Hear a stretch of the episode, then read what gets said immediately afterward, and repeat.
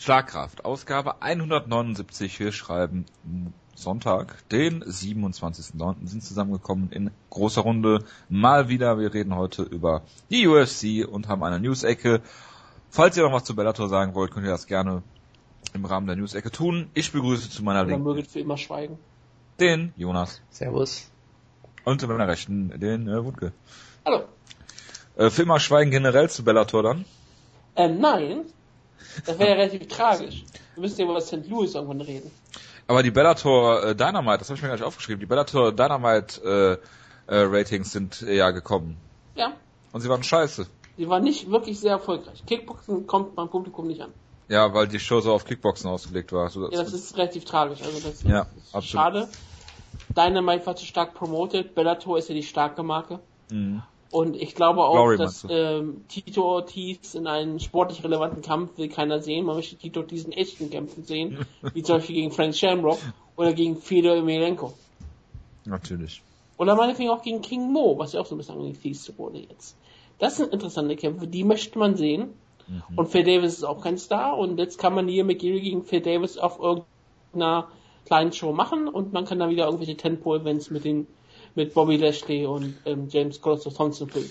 Natürlich. So wie man es ja bald wieder tut, was mich sehr freut. Ja. Weil der Bobby Lashley von Grand Pond ähm, TV ja schon interviewt. Mhm. Äh, Jonas, wolltest du noch was dazu sagen? Ähm, also es ist, es ist schon irgendwie äh, bedrückend, wenn man sich das so anguckt. Vor allem halt, wenn man sich anguckt, die Ratings mehr im Detail. Weil du ja irgendwie, glaube ich, siehst, dass sie so mit 1,1, 1,2 Millionen Leuten, glaube ich, starten und es wird mit jedem Segment weniger im Prinzip. Und das ist natürlich, also es gab da irgendwie Ach, so eine, so eine Aussage, glaube ich, die Show ging irgendwie, sagen wir, um 9 Uhr los und die meisten Zuschauer hatte sie um 9.15 Uhr oder irgendwie sowas in der Art. Und das ist natürlich genau äh, die gegenteilige Entwicklung, die du eigentlich haben möchtest. Also es, es ist schon äh, sehr bitter. War sehr ja, schade. Sehr die niedrigste ähm, Quote gab es bei Phil Davis gegen den französischstämmigen Bomber. Vollkommen unverständlich natürlich, aber naja, so ist es halt. So, so. Ich bin begeistert. So, dann reden ich wir nicht. nicht mehr über Bellator. Es gibt doch keine Sprechen. Wir wollen reden, aber wir haben es halt noch alle nicht gesehen. Selbst der Jonas nicht? Äh, nein, ich habe mir diese okay. Card angeguckt mit Kendall Grove gegen Joey Belcham im Co-Main-Event. Ja, hat Kendall Grove per TKO gewonnen. Und ne? habe dann mir gesagt, äh, ja, nee, lass mal, lass mal, muss nicht sein. Das freut mich. So ging es mir ja bei der UFC-Show und deswegen habe ich die auch nicht gesehen. Mhm. Mhm, mh. Habe auch gesagt, nee, lass mal. Und dann hat mir Jo, ich habe ja auch gefragt, ob ich noch was schauen sollte. Hat mir Jo sofort gesagt, nein. Und weil Jo ja so ein Bro ist, dann vertraue ich ihm da auch. Absolut. ähm, ja, es gibt ja so Kämpfe, die der Jonas dann abfeiert wie den Main Event, aber da kommen wir ja gleich zu.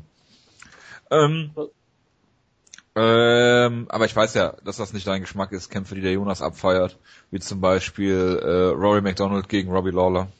Oder Paul Fehler gegen Ed Bosa. Ja, das ist das ist das viel schlimmere Übel.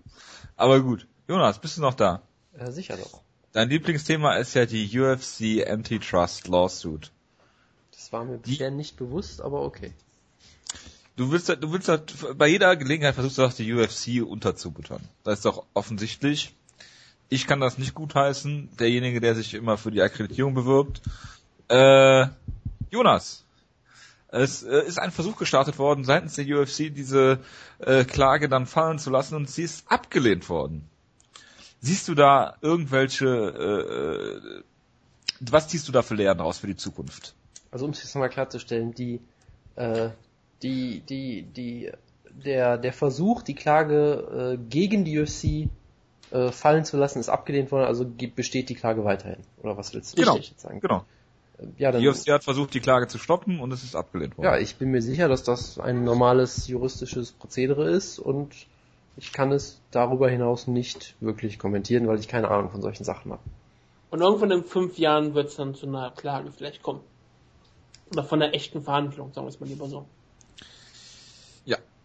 Mm, Aljamain Sterling hat ein Problem weil er kriegt keine Kämpfe. Es werden zwar einige Leute, wir haben in letzter Zeit schon darüber geredet, zum Beispiel Brian Caraway, der einen Kampf gegen Aljamain Sterling abgelehnt hat, ähm, also kriegt keine Kämpfe und äh, überlegt sich im Moment, ob er überhaupt mit MMA weitermachen soll. Wenn er keine Kämpfe kriegt und nicht kämpfen kann, kann er schlecht seine Rechnungen zahlen. Das ist halt relativ tragisch, ne? Also, Absolut. wenn du keine Kämpfe bekommst, dann ist es relativ schwierig, deine Rechnung zu bezahlen, das ist richtig. Und so ist halt dieser Sport und das ist auch noch so ähm, körperlich kaputt. Der macht sich körperlich kaputt, dann willst du nicht auch noch ähm, nur einmal im Jahr kämpfen. Das ist dann auch relativ schrecklich und da muss man halt überlegen, was man tun sollte. Und man sieht ja manchen richtig talentierten Kämpfern, Cole Conrad hat es ja vorgemacht, wenn du die Chance bekommst, gehst halt aus Mixed Martial Arts raus. Nur war er damals in einer kleinen Bellator-Liga und Aljamain Sterling ist auf, ist in der Champions League angestellt, des Mixed Martial Arts eigentlich. Und eigentlich sollte man überlegen, wenn jemand da ein Top-Contender ist wie Sterling, dass er regelmäßig kämpft und dass er von den Kämpfen auch gut leben kann. Aber es ist halt leider nicht der Fall und viele Kämpfer wollen ja auch scheinbar nicht gegen ihn antreten. Er hat ja, ja zum gut, Beispiel auch einen Kampf gegen Johnny Eduardo gefordert und der hat darauf, äh, hat darauf auch nicht haben wollen, den Kampf. Der Vergleich mit Cole Conrad hinkt ja ein bisschen, ne? Auf ja, Cole Conrad hatte eine Ausbildung schon gehabt, das ist richtig. Genau, ja, ja, Sterling kann sicher keine Milch verkaufen, so gut wie Cole Conrad. genau. Nein, äh, Cole Conrad ist der Champion und den wird man ja wohl kaum ducken. Außer man ist, äh, weiß ich nicht, Hatsuyoki oder so. Ja, also ich meine, im Bantamweight ist es halt auch eine schwierige Situation irgendwie, weil die Division aktuell auch wirklich sehr dünn besetzt ist und kaum Kämpfe gebuckt werden gefühlt. Also von daher, ich kann, ich sag mal so, ich kann mir durchaus vorstellen, dass die UFC echte Schwierigkeiten hatten, Gegner für ihn zu finden. Sie werden das nicht einfach machen, weil sie, weil sie Arschlöcher sind und weil sie Aljamain Sterling unterbuttern wollen oder sowas. Es ist schwierig, ja, aber es ist ne? trotzdem relativ komisch, dass manche Kämpfer einfach nur einen Kampf im Jahr bekommen. Klar, klar, es ist richtig, aber ich meine, wenn du dir die Division anguckst, ich meine, du hast Michael McDonald, der immer noch auf Platz 5 gerankt ist, einen Platz über Aljamain Sterling, der glaube ich seit zweieinhalb Jahren nicht mehr gekämpft hat oder irgendwie sowas in der Art. Dann ist schon Eduardo auf 8 oder so, ne? Genau, und dann hast du halt noch Uriah Faber, der jetzt erstmal bedient ist, äh, Rafael Asunzao ist verletzt, Hen Barau geht hoch ins Featherweight, da kommen wir gleich vielleicht auch noch zu. Also die ja. Division ist ab, aktuell wirklich sehr, sehr dünn besetzt und es kommen aktuell so ein paar Leute nach, aber die brauchen halt auch noch lange. Und Sterling ist natürlich auch in dieser schwierigen Position, dass er schon äh, auf Nummer 6 gerankt ist und darüber gibt's eigentlich kaum noch jemanden. Also, ja, aber wie lange kannst du denn Kämpfe ablehnen? Wenn Caraway Kampf ablehnt? Wird Michael Tate bestraft. Ja. Genau. Zu also, Recht. Irgendwie musst du ja bestrafen. Wie gesagt, glaub, also, also es, ich, ich kann, wie gesagt, ich, ich kann schon verstehen, dass äh, Sean Shelby damit große Probleme hat, für ihn einen Gegner zu finden. Gleichzeitig ist es natürlich trotzdem für Aljamain Sterling sehr, sehr blöde und ich glaube schon, dass das, was er gemacht hat, auch das Richtige war, nämlich das publik zu machen, weil er ja, ja offensichtlich schon seit längerer Zeit, er hat sich ja schon darüber beschwert, dass er letztes Jahr auch zu wenig Kämpfe gekriegt hat, dass äh, seit längerer Zeit äh, in ihm brodelt und er sich bestimmt auch schon intern öfter beschwert hat und einfach nichts passiert ist. Und jetzt hat er das halt öffentlich gemacht mit so einem schönen Twitter-Rant, ähm, hat dann ja seine Situation beschrieben, hat dann, es, es ist ja sehr drastisch gewesen, deshalb ich gesagt hat, ich muss wirklich überlegen, ob ich nicht äh, das, ja, komplett, das komplett sein lasse. Und ich meine, ich glaube, genau das musst du in der Situation auch machen, dass du da ein bisschen Aufmerksamkeit drauf bringst. Und er ist ja, glaube ich, dann auch ich meine, er hätte auch noch so eine Reihe von Tweets gemacht, wo er die komplette, die kompletten Rankings einfach durchgegangen ist und jeden rausgefordert hat oder irgendwie sowas in der ja, Art. Aber es ist ja, ist ja das cleverste, was er machen kann genau, eigentlich, genau. weil er, er nimmt den Druck von sich, er macht es publik. Die UFC ist äh, insofern in Zugzwang, dass sie ihm Kampf geben müssen. Ich glaube, sie versuchen es auch. Und du kannst jetzt halt nicht einfach hingehen und die ganze Zeit Kämpfer ablehnen, weil irgendwann wird die UFC auch sagen, ihr könnt mich mal. Genau. Und äh, er, er macht das sehr clever, er macht was publik und äh, im Prinzip kann ihm daraus kein Schaden entstehen. Und er setzt insofern die Leute halt auch unter Druck von der UFC, dass er sagt, ich muss mir überlegen, ob ich überhaupt noch weiter kämpfe. Und die UFC wird ja versuchen, ihn zu behalten. Ganz oh, klar, also, also daher. Dementsprechend für, auf mich macht Aljamain Sterling auch immer so einen ziemlich, ziemlich klugen Eindruck, muss ich sagen. Er hat ja auch damals vor ein paar Monaten sich mal, wie ich fand, sehr intelligent zu diesem ganzen Reebok-Deal geäußert. Von daher, der, der scheint mir schon jemand zu sein, der, der auch sehr genau weiß, was er da tut. Und deshalb hoffe ich mal, dass er großen Erfolg mit dieser Aktion hat. Sie hat äh, ja schon mal zum Erfolg für John Calderwood geführt. Apropos zu Erfolg führen, äh, Johnny Hendricks hat gesagt, dass es teils ein äh, äh, Fehler der Fans ist, dass er kein äh, Title Rematch gegen äh, Robbie Lawler bekommen hat, Wutke. Ich würde es nicht einen Fehler nennen, ich würde es richtig nennen. Also, Warum denn? Ich glaube, ich muss nicht nochmal über Johnny Hendricks reden. Ich, glaube, ich man weiß genau meine Meinung zu Johnny Hendricks. Ich glaube, Natürlich wir wissen alle, was Johnny Hendricks gemacht hat, nämlich keine guten Kämpfer abliefern und nur eine langweilige Persona sein. Dann ist es richtig, dass er halt in keinem Titel geschehen ist, weil niemand möchte Johnny Hendricks da sehen. Niemand. Das haben auch Aber die Jonas Pirates wird ganz jetzt- klar gezeigt. Jonas wird jetzt sagen, er hatte zweimal in Folge den Kampf des Jahres. Ja, und das haben die Pirates ja gezeigt, wie viel das bedeutet. Nämlich nicht, und deswegen ist es auch nicht wirklich die Wahrheit. Ach so, okay. Verstehe. Ja, also Jonas. ich habe mir dieses Interview ja sogar durchgelesen und äh, Glückwunsch. ja, ich, ich fand, ich sag mal so, ich fand, dass Johnny Hendricks, ähm, ich verstehe, ich sag mal so, ich verstehe eigentlich seine Perspektive oft ziemlich gut und kann es nachvollziehen, würde vielleicht auch genauso denken, aber die Art und Weise, wie er sich da äußert, ist halt mindestens ungeschickt, um es mal vorsichtig zu sagen.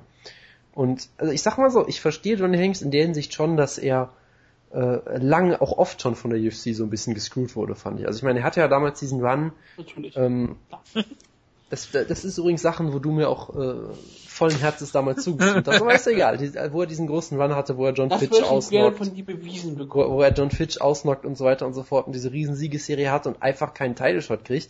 Und stattdessen kriegt halt Nick Diaz einen Title-Shot, der gerade erst aus einer Niederlage kommt. Ja, das wollte ich. Zum Beispiel.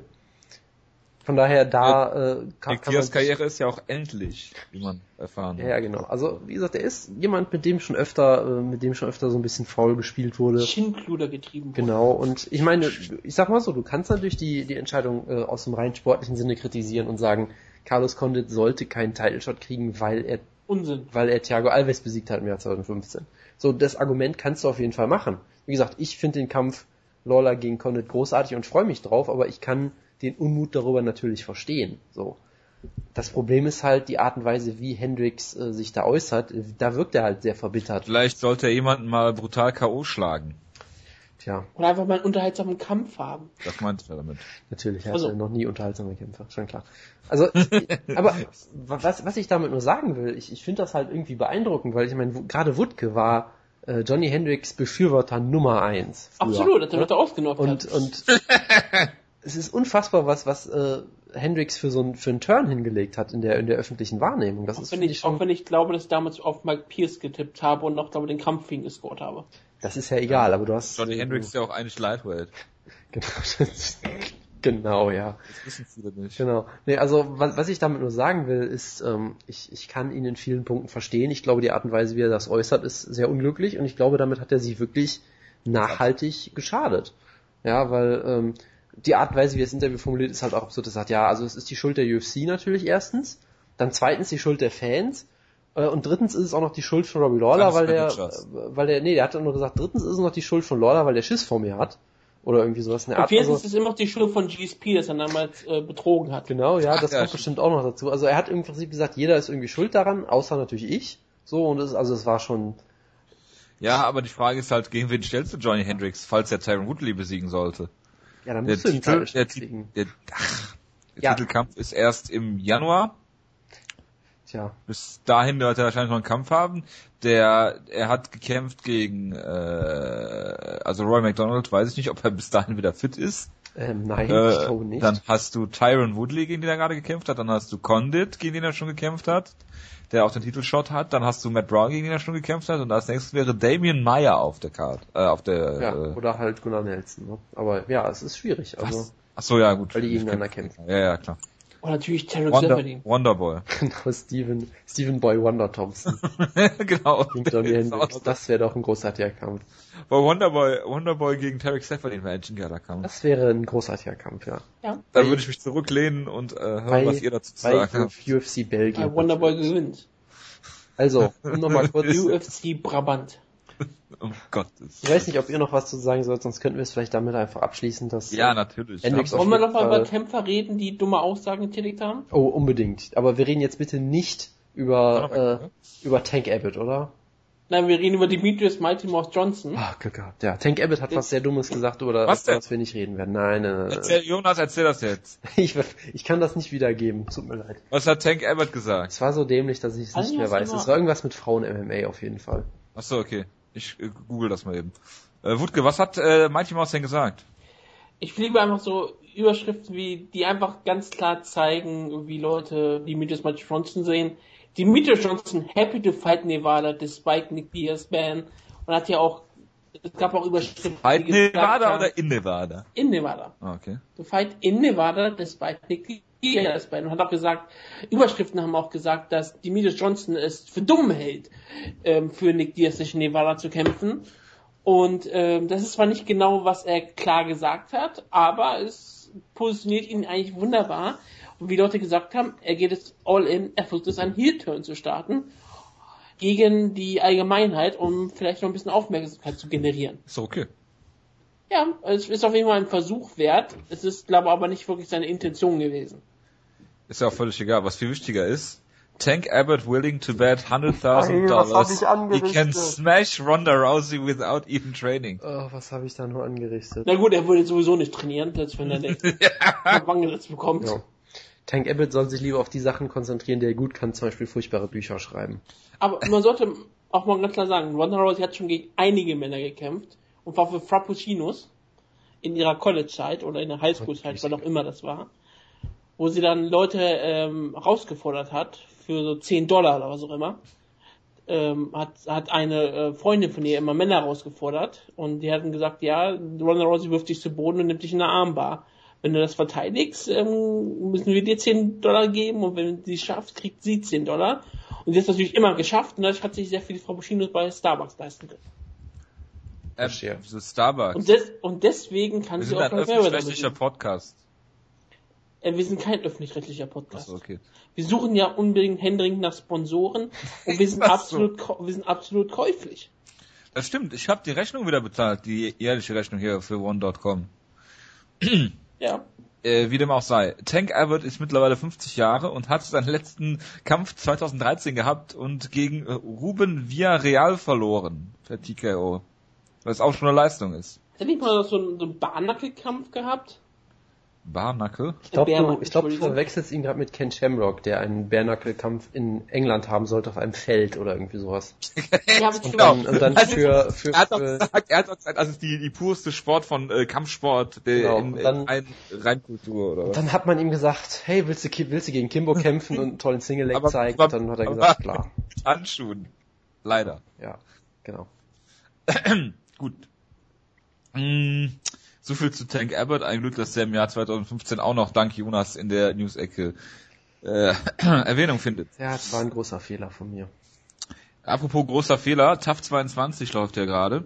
Und äh, der gute deutsche Sascha äh, Sharma hat da gekämpft gegen Chris Grutzemacher, derjenige, der den deutscheren Namen von beiden hat, und äh, hat verloren. Wohl. Also nicht, dass ich es wüsste. Ich kann mich da nur auf die einschlägigen Kommentare im Internet verlassen. Ich kann es ja leider nicht sehen. Ähm, äh, ja, und Conor McGregor hat ihn wohl eine Bitch genannt und äh, scheinbar noch während des Kampfes, was auch sehr, im Kampf, sehr genau. Schön. Und äh, Dana White hat wohl gesagt, dass er kein echter Kämpfer ist. Wie gesagt, alles das äh, habe ich von äh, augenscheinlichen Augenzeugen. Also ich und scheinbar soll die Staffel sehr unterhaltsam sein, weil sie die ganze Zeit Dana White zeigt, wie er Ausreden dafür findet, dass Conor McGregor nicht bei der Show ist. Ach, der ist gar nicht da? Er trainiert die Kämpfer ja nicht. Genau, er hat, er hat irgendwie gesagt, äh, die machen zwei Trainingssessions am Tag und bei der ersten taucht er einfach nicht auf oder bei der zweiten, weil da braucht man ihn eh nicht. Oder irgendwie sowas. Weiß nicht, wenn die Cardio machen, muss er eh nicht da sein oder irgend, irgend, irgend sowas war da. Ich habe mir, ich hab mir ja wirklich sogar das Play-by-Play -play von MMA Junkie durchgelesen, weil ich den ja, auch nicht gucken konnte und auch nicht wollte. Und was, sagen, äh, was, was scheinbar passiert ist, es gab eine dritte Runde, nachdem die ersten beiden Runden halt ausgeglichen waren und äh, ja, da kann äh, das ja so äh, schlecht nicht gewesen Sascha sein. Sharma scheint den Kampf dadurch einfach verloren zu haben, dass er immer wieder Takedowns versucht hat, erfolglos, und der Gegner ihn dann äh, äh, aus dem Sprawl zu Boden nehmen konnte. Das war scheinbar das Problem. Deshalb hat er scheinbar nicht die beste Kampfführung an den Tag gelegt und äh, scheinbar deswegen auch verloren, was die Reaktionen vielleicht so ein bisschen erklärt. Und wer Takedown versucht, ist halt kein fucking Fighter. Das ist vollkommen richtig, ja. So wie Roy Nelson. Oder Johnny Hendricks. Äh, Vitor Belfort hatte auffällige ähm, Drogentests bei UFC 152 gegen John Jones gehabt. Ich habe oh, ja. gehofft, dass du einfach sagst, er hätte auffällige Drogentests und das ist dabei belassen. Denn das wäre auch eine richtige Aussage gewesen. Du kannst ja, doch einfach sagen, dass Vitor Belfort auffällige Werte hat, das glaubt man auch immer direkt. Ich kann auch einfach sagen, Vitor Drogen. Oder auffällige Frisur, das passt bei Vitor ja alles.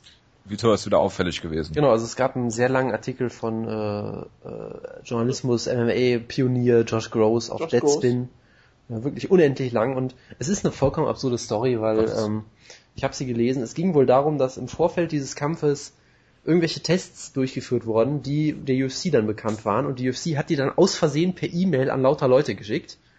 Also wirklich an Dutzende Leute, scheinbar ein paar Journalisten, irgendwie Monty Cox war auch noch dabei, glaube ich, oder irgendwie sowas. Wann denn? MA-Kämpfer. Also ich weiß nur noch, dass halt irgend, irgendwann im Vorfeld des Kampfes auf jeden Fall. Die Details weiß ich jetzt auch nicht mehr. Und in diesen Werten war halt schon irgendwie klar, dass er eine sehr hohe Testosteron-Ratio hatte oder irgendwie sowas, was halt auf jeden Fall äh, einen zum Stutzen hätte bringen sollen. Und das wurde scheinbar aus Versehen halt per E-Mail geschickt und dann kam danach direkt noch eine E-Mail, äh, bitte löscht diese E-Mail, der hat nie stattgefunden oder so. Und dann kam noch eine E-Mail von der, von der Rechtsabteilung der UFC, wo dann halt so ganz mit dem Holzhammer wieder gedroht wurde von wegen, ja, äh, wenn irgendwer diese, diese E-Mail veröffentlicht, dann werden wir euch... Dann äh, bringen wir eure Familien um. ja, fast. Also es wurde wirklich gesagt, so, wir werden dann, wir sind, wir sind dann leider gezwungen, irgendwie professionell und privat gegen euch vorzugehen oder irgendwie sowas. Aber was, halt, was halt im Prinzip gesagt wurde, also wenn du jetzt für Bloody Elbow zum Beispiel einen Artikel schreibst, dann würden die halt Bloody Elbow verklagen, was jetzt erstmal vielleicht nicht so eine große Bedrohung ist, weil Bloody Elbow gehört zu einer riesen Firma und die werden sich das schon irgendwie leisten können, bla bla. Was die halt damit eher drohen ist, wenn du einen Artikel auf Bloody Elbow ver veröffentlichst, wirst du privat verklagt dafür. So. Und das haben sie halt natürlich gemacht, damit alle die Klappe halten. Äh, Es hat offensichtlich auch funktioniert und jetzt kommt das erst Jahre später raus. Und äh, John Jones hat verlautbaren lassen, dass er nichts davon wusste und er sei angeblich sehr, sehr sauer. Und mehr weiß ich auch nicht. Es gab auch noch einen Artikel auf Bloody Elbow dazu, der auch noch irgendwie sehr ausführlich war. Und es ist wohl relativ offensichtlich, dass Vito Belfort auch da schon nicht hätte antreten sollen, vermutlich. Und die UFC auf jeden Fall von gewissen Irregulari Irregularitäten gewusst hat und äh, es offenbar ignoriert wurde. Ja, ist doch hervorragend. Ja. Die Frage ist, warum macht die Commission da nichts? Wie, wie gesagt, die UFC wusste es halt. Es kann durchaus sein, dass die UFC Aber im irgendein- Vorfeld, ne? irgendein Test, ja, es war irgendein Test, der vielleicht nur der UFC bekannt war aus irgendwelchen Ach so, okay, ja, ich, gut, Ich weiß es nicht. sein. Also ist halt auch die Es war Frage, kein warum. Kommissionstest. Also genau, das habe ich nämlich auch nicht verstanden, weil der Test, die Testergebnisse lagen ja der UFC vor und nicht der Ich frage mich Kommission. sowieso, wer überhaupt testet, was, wie und warum. Das Das, war ist man die- auch das so war- undurchsichtig. Das war zu der Zeit, als die UFC versuchte, selbst Drogentests zu machen. Und all diese Tests, die so schlecht verlaufen sind, wie diese mit Vita Belfort, die Sache, die wir besprechen, oder das später mit Kangi, was jetzt dafür führt, dass die UFC das alles jetzt an andere Leute abgibt, weil sie das absolut nicht schaffen kann. Oder wenn sie auf einmal Leute findet, die durch Drogentests fallen, dass sie das dann halt lieber dann Das so war denen einfach zu teuer bisher. Man hat ja gesagt, wir können das nicht machen und bla und das ist nicht möglich und aus logistischen Gründen, wo ich damals in unserer Ausgabe vor, ich glaube zwei oder drei Jahren schon gesagt habe, im Radsport ist es ja auch möglich, dass Ja. du äh, äh, über ein System äh, immer registrieren musst, wo du gerade bist und jederzeit in der Leichtathletik und Ja, fast den anderen Sportart. überall, überall ist das möglich, also selbst beim Fußball. Ja, Ja, und, also du musst auch die Sachen abgeben. äh, äh, da, von daher, es geht überall, nur bei der UFC geht's irgendwie nicht. Und dann wird halt immer darauf verwiesen, dass die in Amerika ja von äh, vom Staat getestet werden und vor allem von der Regierung und wie auch immer. Und äh, jetzt kommt halt auch raus, dass Ron Nelson zum Beispiel vor seinem Kampf gegen Josh Barnett nicht ein einziges Mal getestet worden ist. Äh, kannst du also davon ausgehen, dass Josh Barnett auch nicht getestet worden ist, der, Aber warum sollte man auch Josh Barnett testen wollen? weil er dreimal durch äh, äh, Tests gefallen ist, wegen leistungssteigernder Mittel. Ja, aber er ist ja jetzt älter und wird sowas deswegen bestimmt nicht mehr machen. Natürlich er ist nicht. älter und wiegt- weiser. Und wiegt 239 Genau, Pfund und hat eine komplett, Körperbau wie eh und einen komplett, nee, er hat einen komplett neuen Körperbau, das ist ja das Beste daran. Ja. Er sah noch nie so aus früher. Nein, aber äh, ja auch zu, zu Hochzeiten seines, Genau, seines zu Hochzeiten war er immer sehr, sehr pummelig und jetzt ist er auf einmal, äh, ja, sehr definiert auf einmal. Es sollte Ja, vielleicht, er sollte vielleicht mal mit äh, Tim Sylvia sprechen. Ja, aber das Problem hast du ja schon gesprochen. Du hast gesprochen von Radsport, Fußball, Leichtathletik. Was haben die Sportarten alle gemeinsam? Sie werden nicht privat geführt. Sie sind Sport. Ja. Werden nicht UFC? privat geführt. UFC ist nicht wirklich echter Sport. Da muss man nicht mehr lange drüber reden. Nein. Das, diese Diskussion würde jetzt zu, zu weit führen. Ähm, Du bist ja meint, dass UFC ein- echter ein- Sport ist. wo ein Wille ist, ist auch ein Weg. Aber wäre UFC echter Sport, würde John Hennigs nicht einen Teilshot bekommen. Wie sollte ein Titelshot bekommen, hat er auch schon zwei Titelshots gehabt. Aber jetzt aktuell einen bekommen. Ja, kriegt er doch. Nachdem er äh, Time Woodley besiegt hat, kriegt er einen Titelshot. Das sagst du. Ja. Ähm, gut, schließen wir das mal ab. Dann Jonas, Ja? du äh, hast diese Woche einen Artikel äh, in unseren äh, famosen äh, Facebook-Gruppenchat gepostet, den ich natürlich wie immer nicht gelesen habe. Äh, es geht darum, dass Bloody Elbow diskutiert hat, ob Brawler, äh, wie zum Beispiel äh, Jai- äh, Jason, äh, Ga äh, Justin Gaethje, äh, erfolgreiche MMA-Kämpfer sein können, wenn ich das richtig verstanden habe. Das Willst du mich kommt dazu aus- mir vage bekannt vor. Ich weiß, ich habe den Artikel, glaube ich, selbst nicht gelesen und habe ihn nur Glückwunsch. um dich, um dich damit zu trollen. Hat aber nicht geklappt. Tja. Nein, Was sind also, deine Meinung? Können sie erfolgreiche Kämpfer werden? Nein. Außer es gelingt, also meine persönliche Meinung. Ich glaube nicht, dass Brawler sonderlich erfolgreich sein können. Äh, es sei denn, es gelingt ihnen immer, ihren Kampfstil zu gehen. Und irgendwo hört halt äh, das äh, die Leiter auf und du hast irgendjemanden, der technischer ist als du oder äh, dich halt zu Boden nimmt. Und deswegen glaube ich, Brawler, äh, die Zeit von Brawlern äh, aller, weiß ich nicht, Chuck Liddell ist irgendwo abgelaufen im MMA. Zumindest was Erfolg angeht. Ja, also äh, spektakuläre Brawler wird es halt immer geben, ne? Wie zum Beispiel Luis Palomino. Hallo? ja, was soll ich dazu jetzt sagen? Ja, weiß ich nicht. Ich habe gewartet, dass du irgendwas sagst. Ja, du hast den Artikel gepostet. Ja, aber ich weiß doch jetzt nicht mehr, was ich vor einer Woche über den Ja, aber du Artikel musst doch Justin Gage hier verteidigen. Ich glaube weiterhin, dass er auf jeden Fall bis zu einem gewissen Level Erfolg hat. Ich weiß nicht, ob er Champion wird, das glaube ich eher jetzt nicht, aber das, Würde Justin Gage Nicht jeder muss Champion werden. besiegen? äh, Was? das wäre ein sehr interessanter Kampf. Ich weiß es nicht, ich könnte es mir vorstellen. Gut. Ähm, Hen Barau geht hoch ins äh, Featherweight. Back, back, back. Das ist äh, Wutke, der versucht zu sagen, dass Hen Barau einen gewissen Kämpfer im äh, Bantamweight duckt. Ja, äh, weiß was soll er sonst machen? Warum sollte er sonst in die interessanteste Division aktuell gehen mit dem meistvermarktbarsten Champion? Oder fast Champion Das- oder Semi-Champion, was immer auch Conor McGregor aktuell ist. Ich Ja. meine, es gibt keinen anderen Grund. Der Grund, den er haben wird, ist, dass er halt einfach Angst hat, weil der echte Champion in Bantamweight zurückkehrt und damit er irgendwann gegen ihn, noch, ihn gegen ihn antreten müsste. Und weil er weiß, dass er gegen Dominic Cruz keine Chance hat, gegen den besten Kämpfer auf diesem Planeten, geht er halt einfach hoch die Gewichtsklasse, um, um auch seine Gesundheit zu schonen, was ich natürlich nicht gutheißen kann, weil er damit Dominic Cruz duckt. Was ich an deiner Aussage sehr hervorragend fand, ist, dass du erst erklärt hast, warum er aus rationalen Gründen hochgeht, nämlich weil Conor McGregor der Champion ist und er eine Menge Kohle verdienen kann, um Ja. dann zu sagen, dass er Dominic Cruz ja eigentlich duckt. Ja. Ja. Und er geht auch aus gesundheitlichen Gründen hoch, das ist auch sehr rational. Weil im Featherweight nicht so hart zugeschlagen wird. Nee, weil er vielleicht mal ein bisschen was trinken kann die Woche vom, vom Weigh-In. Das wäre vielleicht mal ganz gut. Vielleicht muss er auch nicht immer 17 Stunden in die Sauna gehen am Tag Und hinfallen. und hinfallen, das wäre ganz gut. Ich meine, er könnte vielleicht mal wieder anfangen zu leben. Ich würde mich sehr freuen für Herrn Barrow. Vielleicht geht, Familie. Joe, vielleicht geht Joe Soto ja auch hoch. Nur mal so. Eine Idee. Äh, Fedor kämpft ja jetzt bei der New Year's Eve Show. Für Äh, 15 Millionen US-Dollar, wie ich vorhin voll oft gesagt habe. ja, genau, wenn es Affliction wäre, würde das sogar zustimmen, äh, zutreffen. Äh, es sind aber nur zweieinhalb Millionen, die er flat kriegt, plus Nur? alle möglichen an Sponsorgeldern logischerweise und äh, äh, Win, äh, äh, Win Bonus und was auch immer. Ich habe immer noch nichts von einem Gegner gehört. Habt ihr da was gehört? Es, es reihen sich viele Leute auf, die unbedingt gegen Fedor antreten wollen. Es ist eigentlich wieder an der Zeit, dass wir das One FC Heavyweight Roster vorlesen. Das hat doch mit Gibt es jemals eine falsche Zeit dafür? Japan. Japan ist aber nicht One FC. Also, es, Nähe also, zu Japan. also Bellator-Kämpfer können ausgeliehen werden, habe ich gehört. Das heißt, Dito Ortiz ist eine Möglichkeit. Oder vielleicht auch Vitali, oder vielleicht ja auch, Lashley ist auch eine oder, Möglichkeit. oder vielleicht ja auch Vitali Minakov, der ja aktuell lieber auf UFC Fight Pass kämpft, als Bellator Heavyweight Champion. Natürlich. Da ist er besser vermarktbar. Aber es gibt nur hervorragende Kämpfe. Äh, Aber es haben sich schon aber- an, angekündigt. Tito hat schon gesagt, dass er gegen ihn antreten King würde. Mo, ja. King Mo hat schon gesagt, dass er gegen ihn antreten würde. Und ja, Bobby Lashley hat auch schon angekündigt, dass er vielleicht machen könnte. Ist Tito nicht irgendwie verletzt jetzt? Ja, Suspend äh, Medical Suspension? Ah, ja, es ist Japan. Ja, ja, klar. Ähm, äh, zweieinhalb Millionen US-Dollar äh, ist dann wahrscheinlich auch ein gutes Argument dafür, warum er nicht bei der UFC unterschrieben hat, weil äh, das äh, ein Vielfaches von dem ist, was er bei der UFC äh, verdient hätte.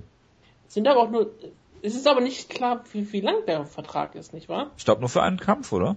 Das sagt Fedors Gruppe ja auch, aber die Japaner haben bisher gesagt, es sind zwei Kämpfe. Das Okay. ist bisher eine ziemlich komische Sache. Also es wird bestimmt noch ein bisschen wieder lustige Vertragsverhandlungen geben nach, nach dem ersten Kampf. Und Fedor Also immer lustige Vertragsverhandlungen. Ja klar. Ich meine, für Fedor ist es doch ideal. Vielleicht könnte er wirklich 2,5 Millionen hier verdienen. Also kriegt er ja auf jeden Fall. Kriegt vielleicht einen relativ simplen Kampf. Gewinnt Es kriegt spektakulär. Aufmerksamkeit ohne Ende und dann könnte er immer noch in die UFC gehen. Ja, Im. Jahr 2016. Ja, klar. Ich meine, er würde jetzt sowieso keinen Kampf mehr bekommen im Jahr 2015. Es wird ja auch gemunkelt, äh, dass, dass er wirklich kurz davor war, mit der UFC zu unterschreiben, ne? Also, So wie Brock Lesnar, keine Sorge. Genau wie Brock Lesnar. Dir ist schon klar, dass ich damals gesagt habe, dass äh, wir beide eher in einem UFC-Octagon stehen als Brock Lesnar jemals in der Zukunft. Ich stand schon mal in der UFC Octagon. In einem Kampf. Nicht in einem Kampf. Aha. Das war verboten.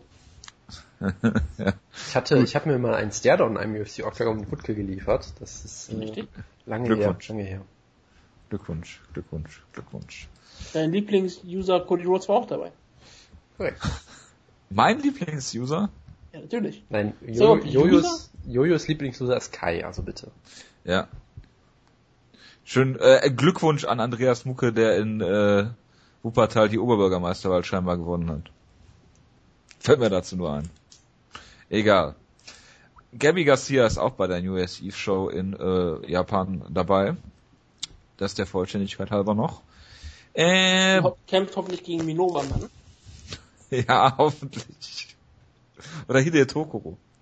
Äh, Ausleihen ist ja möglich, habe ich gehört. In Togo würde sie ja gewinnen. ja, ja, das, äh, das steht auf der Frage. Oder Jonas, Bestimmt, ja, bestimmt. würdest du den Kampf gerne sehen wollen?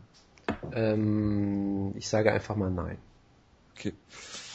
Bang Ludwig äh, ist ja nicht mehr äh, Trainer von Team Alpha Male. Und ähm, Uriah Faber hat sich jetzt dazu geäußert. Äh, warum? Es gab wohl, diesen Artikel habe ich sogar gelesen diese Woche, äh, ging wohl darum, dass Bang Ludwig ähm, sich A, irgendwelche rassistischen Bemerkungen, die er dann nur als Spaß abgetan hat, ähm, getätigt hat, wo äh, halt Leute aus dem Gym zu Uriah Faber gekommen sind und gesagt haben, äh, dass sie, dass sie sich unwohl fühlen äh, bei diesen Kommentaren, was also auch so über das normale spaßige Maß wohl hinweg ging. Äh, dann hat Ben Ludwig sich geweigert, Frauen zu trainieren, weil er keinen Frauen-MMA mag. Dann ist jetzt natürlich die Frage, warum wird er überhaupt Head Coach von einem ähm, äh, von einem Gym, wenn er sagt, ich möchte keine Frauen trainieren? Ja, weil er sich äh, nicht wohlfühlt dabei, wenn Frauen sich gegenseitig ins Gesicht schlagen. Okay. Ähm, kann man daraus machen, was man will. Äh, jedenfalls ist das so das, was diese Woche rausgekommen ist. Dann hat Bang Ludwig versucht, sich dafür zu entschuldigen, hat äh, beziehungsweise sich zu rechtfertigen, hat sich äh, nicht wirklich dazu geäußert, hat nur gesagt, dass das jetzt so nicht stimmt und äh, dass er, also das mit den Frauen stimmt, das hat er so ziemlich zugegeben. Genau, und, und, Äh, aber äh, ja, das und, mit, und das mit diesen rassistischen Sprüchen, er sagt, ja, das macht ja jeder, so nach dem das, das, das äh, im normalen Umfang geblieben und von daher also ist es alles war, gut. es war irgendwie ein Er sehr, hat schon, glaube ich, manche schwarze Freunde gefunden, die ihm natürlich gesagt haben, dass alles in Ordnung ist. ich sag mal Ja. so, es war auf jeden Fall ein sehr schwaches Dementi. Sagen wir es vielleicht mal so. Was sagt denn äh, Gegard Musasi auf Facebook dazu? Ähm, da ist mittlerweile nicht mehr klar, ob das wirklich der Account von Gerd Musasi ist oder irgend so ein Ach, aber einfach mal gepostet, Herr, Herr äh, Jonas. Tja, das habe ich von renommierten MMA-Seiten übernommen, die das einfach so übernommen haben scheinbar. Ja, natürlich, das ist ja wieder mal super. Apropos, Schnellschuss Jonas. apropos renommiert, äh, Jonas, was sagt Gilbert Eivel eigentlich auf seinem Twitter-Account so? Gilbert Eib, wir haben ja gerade noch mal geguckt, der, der war ja eine Weile tätig als Trainer in einem deutschen Gym. Ist er doch immer noch, glaube ich, in Düsseldorf. Scheinbar, er tweetet halt leider nicht mehr so drüber. Und er tweetet sehr, sehr gerne über die Autobahn, das kann man sich ja auch mal angucken. Ähm, tweetet sehr gern drüber, dass er sehr schnell auf der Autobahn natürlich fährt mit seinen tollen Autos und so weiter. so. Natürlich. Ähm, ja, es gibt, es gibt einen Tweet, auf den wir schon mal öfter mal besprochen haben, glaube ich. Ich äh, soll ich ihn jetzt vorlesen, Jojo, oder Ich möchtest, darum. du es? Lese bitte das Internet vor. Wenn, wenn ich mir gerade angucke, von wem wurde der so retweetet, der wurde ähm, von, von uns retweetet und vom Mike Goldberg E-Books Account, was auch ein Verlagsname ist. Also es ist absolut, der spricht für Qualität. Genau. Also, 6. August 2013. Guy in car, guy in car in front of me is getting a BJ while doing 180 kilometers on the Autobahn. Nice, sieben Ausrufezeichen, trying to film it while driving by. Smiley. Leider gab es damals noch keinen Wein. Genau, und favorisiert unter anderem von unserem guten Freund EA. Schöne Grüße an dieser Stelle. Er hört uns natürlich nicht, aber ist ja egal. Das ist hervorragend. Hast du noch mehr Gilbert Eivel Tweets für, für den Laufe der Sendung? Also es- er hat halt 12, 13 Tweets über die. Autobahn gemacht. Die sind halt meistens äh, relativ langweilig. Sowas wie Vroom, Autobahn, yes, yes mit sieben Ausrufezeichen. Tweetet er das dann auch auf der Autobahn? Das äh, kann ich jetzt nicht mehr feststellen. Vielleicht hat man ihm sein Handy weggenommen, weil er, weil er am Steuer die ganze Zeit telefoniert und äh, get- getwittert hat. Yes, Oder yes, yes, yes, Germany and the Autobahn, fünf Ausrufezeichen. Agoge er MMA, here I come. Ja, also er äh, ist großer Fan der Autobahn. Marco Reus-esk. Ja, absolut. Ich würde es ihm zutrauen, sagen wir es. Ja, also er, er hat bestimmt einen holländischen Führerschein. Ah, hier ist noch, Äh. ein, noch ein schöner Tweet, sorry, den muss ich nochmal sagen. Ja, sehr gerne. Love Life, also Love Life, drei Ausrufezeichen, Train, train hard, eat healthy, play Xbox, Call of Duty Ghost, drive top speed on the Autobahn, make sexy time. Sexy time, ein Wort. Gilbert Alve, der Michel McCool, der des MA. Ist das seine Bucketlist oder was? just loving life. Nein, das ist das, was er macht. Ach so. Scheinbar. Living the Dream. Absolut, ja. Ähm, apropos Living the Dream, es soll jetzt das Rematch zwischen Andrea Lowski und Frank Mir geben. Ja, endlich. Ja, also mir es, schon ich sag mal so. Kampf gewünscht. es ist auf jeden Fall ein Traum. Ich bin nicht sicher, ob es ein Albtraum ist, aber es ist auf jeden Fall etwas. Es ist eine absolute Katastrophe. Wutke, bitte rechtfertigen den Kampf. Es hat noch nie stattgefunden, dieser Kampf, und deswegen so. äh, musste der Kampf auch mal stattfinden zwischen zwei absoluten Top-Kämpfern und der Sieger des Kampfes könnte wahrscheinlich einen Title-Shot bekommen. Und ich meine, zwischen ein, zwischen Frank Mir und Andrei kann es keinen schlechten Kampf geben. Natürlich nicht. Das weil, kann- hätte es schon mal einen schlechten Kampf gegeben, hätte er schon mal stattgefunden. Es kann und auch, es, es kann auch keinen Verlierer in dem Kampf geben. Außer Nein. beiden. Nein, absolut ja. nicht. Außer dem MMA-Sport. Ja, der Dieser Kampf hat nur Gewinner. Natürlich. Und beide kommen ja auch aus einem Kampf gegen den jeweils anderen. Von daher macht es ja durchaus Sinn, dass der Kampf dann zum ersten Mal stattfindet.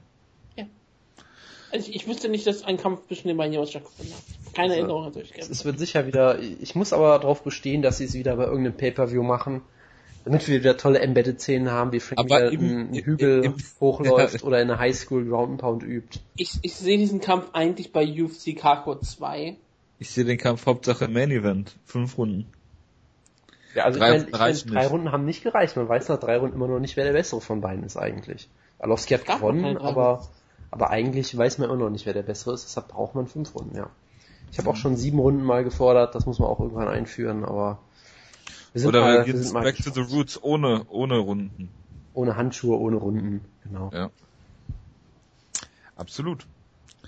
Josh Thompson hat gekämpft bei Bellator und hat gesagt, dass er siebenmal so viel Geld verdient hat mit Sponsoren, äh, wie er das in der UFC getan hätte. Er hat 20 UFC und Strikeforce Kämpfe. Deswegen hätte er 20.000 Dollar verdient. Mal sieben sind 140.000 Dollar, die er da bei Bellator wohl verdient hat mit seinen Sponsoren. Gut. Letzte News. Ähm, Venom, der langjährige Sponsor und Partner von äh, Jose Aldo, hat jetzt gesagt, dass sie überlegen, äh, das äh, Sponsoring zu beenden äh, wegen des äh, UFC Reebok Deals. Was da immer noch faszinierend ist an der ganzen Sache, ist, dass äh, oder bemerkenswert, dass äh, Dana White vor irgendwie ein, zwei Monaten gesagt hat, dass der Reebok-Deal ja nicht dazu führt, dass die Leute ihre Sponsoren ver verlieren und dann äh, zum Beispiel oder, oder als Beispiel Jose Aldo äh, genannt hat, der äh, wegen seinen Venom-Deal immer noch hat und den er auch in seiner Freizeit tragen darf. Das ist ja überhaupt kein Problem. Und äh, das scheint jetzt auch dann äh, der Vergangenheit anzugehören. Das war ja zu erwarten. Ja.